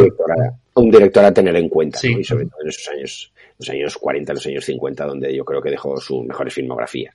En fin, bueno, pues una película interesante que hemos querido traer aquí en su 80 aniversario al clásico y que os animamos como siempre a que nos sigáis pidiendo eh, películas en las cuales visitaremos en próximos programas, porque es evidente que nosotros seguimos tachando esas peticiones y seguimos dando cabida a vuestras, a, vuestras, eh, sí, a dichas peticiones de, de clásicos, ¿no? como sabéis, tiene que tener dos requisitos. Una de ellas es ser anterior al año 2000, es decir, si es del 2000 en adelante no nos vale, tiene que ser como máximo del 99, y películas que en Film Affinity tengan como mínimo un 5, bueno, algo que casi lo cumplen por decreto la gran mayoría de peticiones, y por no hablar del 99% de vuestras peticiones. Así que eh, con cumplir dichas dos normas, pues pueden ser objeto de revisión en nuestro clásico, si no lo han sido ya, evidentemente, y, estamos abiertos a que nos pidáis esas, esas películas pues a través de, las distintas vías que siempre os comentamos, pues desde el correo electrónico en habla de cine gmail.com, eh, como hacéis varios de vosotros, o utilizando las redes sociales o, el propia, o la propia plataforma de donde colgamos el, el podcast, ¿no? Que es iBox, donde nos podéis dejar ahí un comentario, o también usar redes sociales como Facebook o Twitter, mayoritariamente, mayoritariamente donde más, más estamos presentes, ¿no? Así que, bueno, pues eh, os animamos a ello y Alberto, nosotros terminamos el programa de hoy y vamos a volver a la morgue porque homenajeando a Cristiali, pues vamos a escuchar una de esas melodías que la han acompañado, ¿verdad? Eso es, comentábamos que ella era Rebeca en Cheers y en, Cheers era también, eh, yo creo que todo el mundo se, se, acuerda del tema principal que sonaba eh, sobre los títulos de crédito iniciales, aquel Everybody, o sea, perdón, Where Everybody Knows Your Name, que era una canción de Gary Pornoy que la, bueno, pues yo creo que es conocidísima, ¿no? Y va a ser el, nuestro homenaje a Kirstie Alley. Muy bien, pues vamos a terminar el programa eh, con esta canción, eh, con esta melodía. Alberto, que descanses, nos escuchamos pronto con turbante incluido y con un camello. Así sí, que sí, sí, hasta entonces, que descanses. Igualmente. Y a todos vosotros, gracias una vez más por estar con nosotros semana tras semana y por sobre todo también dejar vuestros comentarios que leemos atentamente. Gracias y un fuerte abrazo. Y como no, haceros fans, os dejamos con esta tema, con esta tema musical. Making your way in the world today takes everything you've got. Taking a break from all your worries sure would help a lot. Wouldn't you like to get away? Sometimes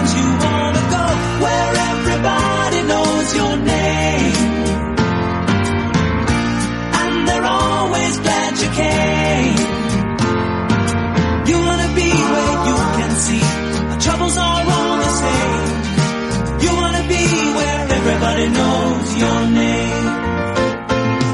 You wanna go where people know people are all the same. You wanna go where everybody knows your name.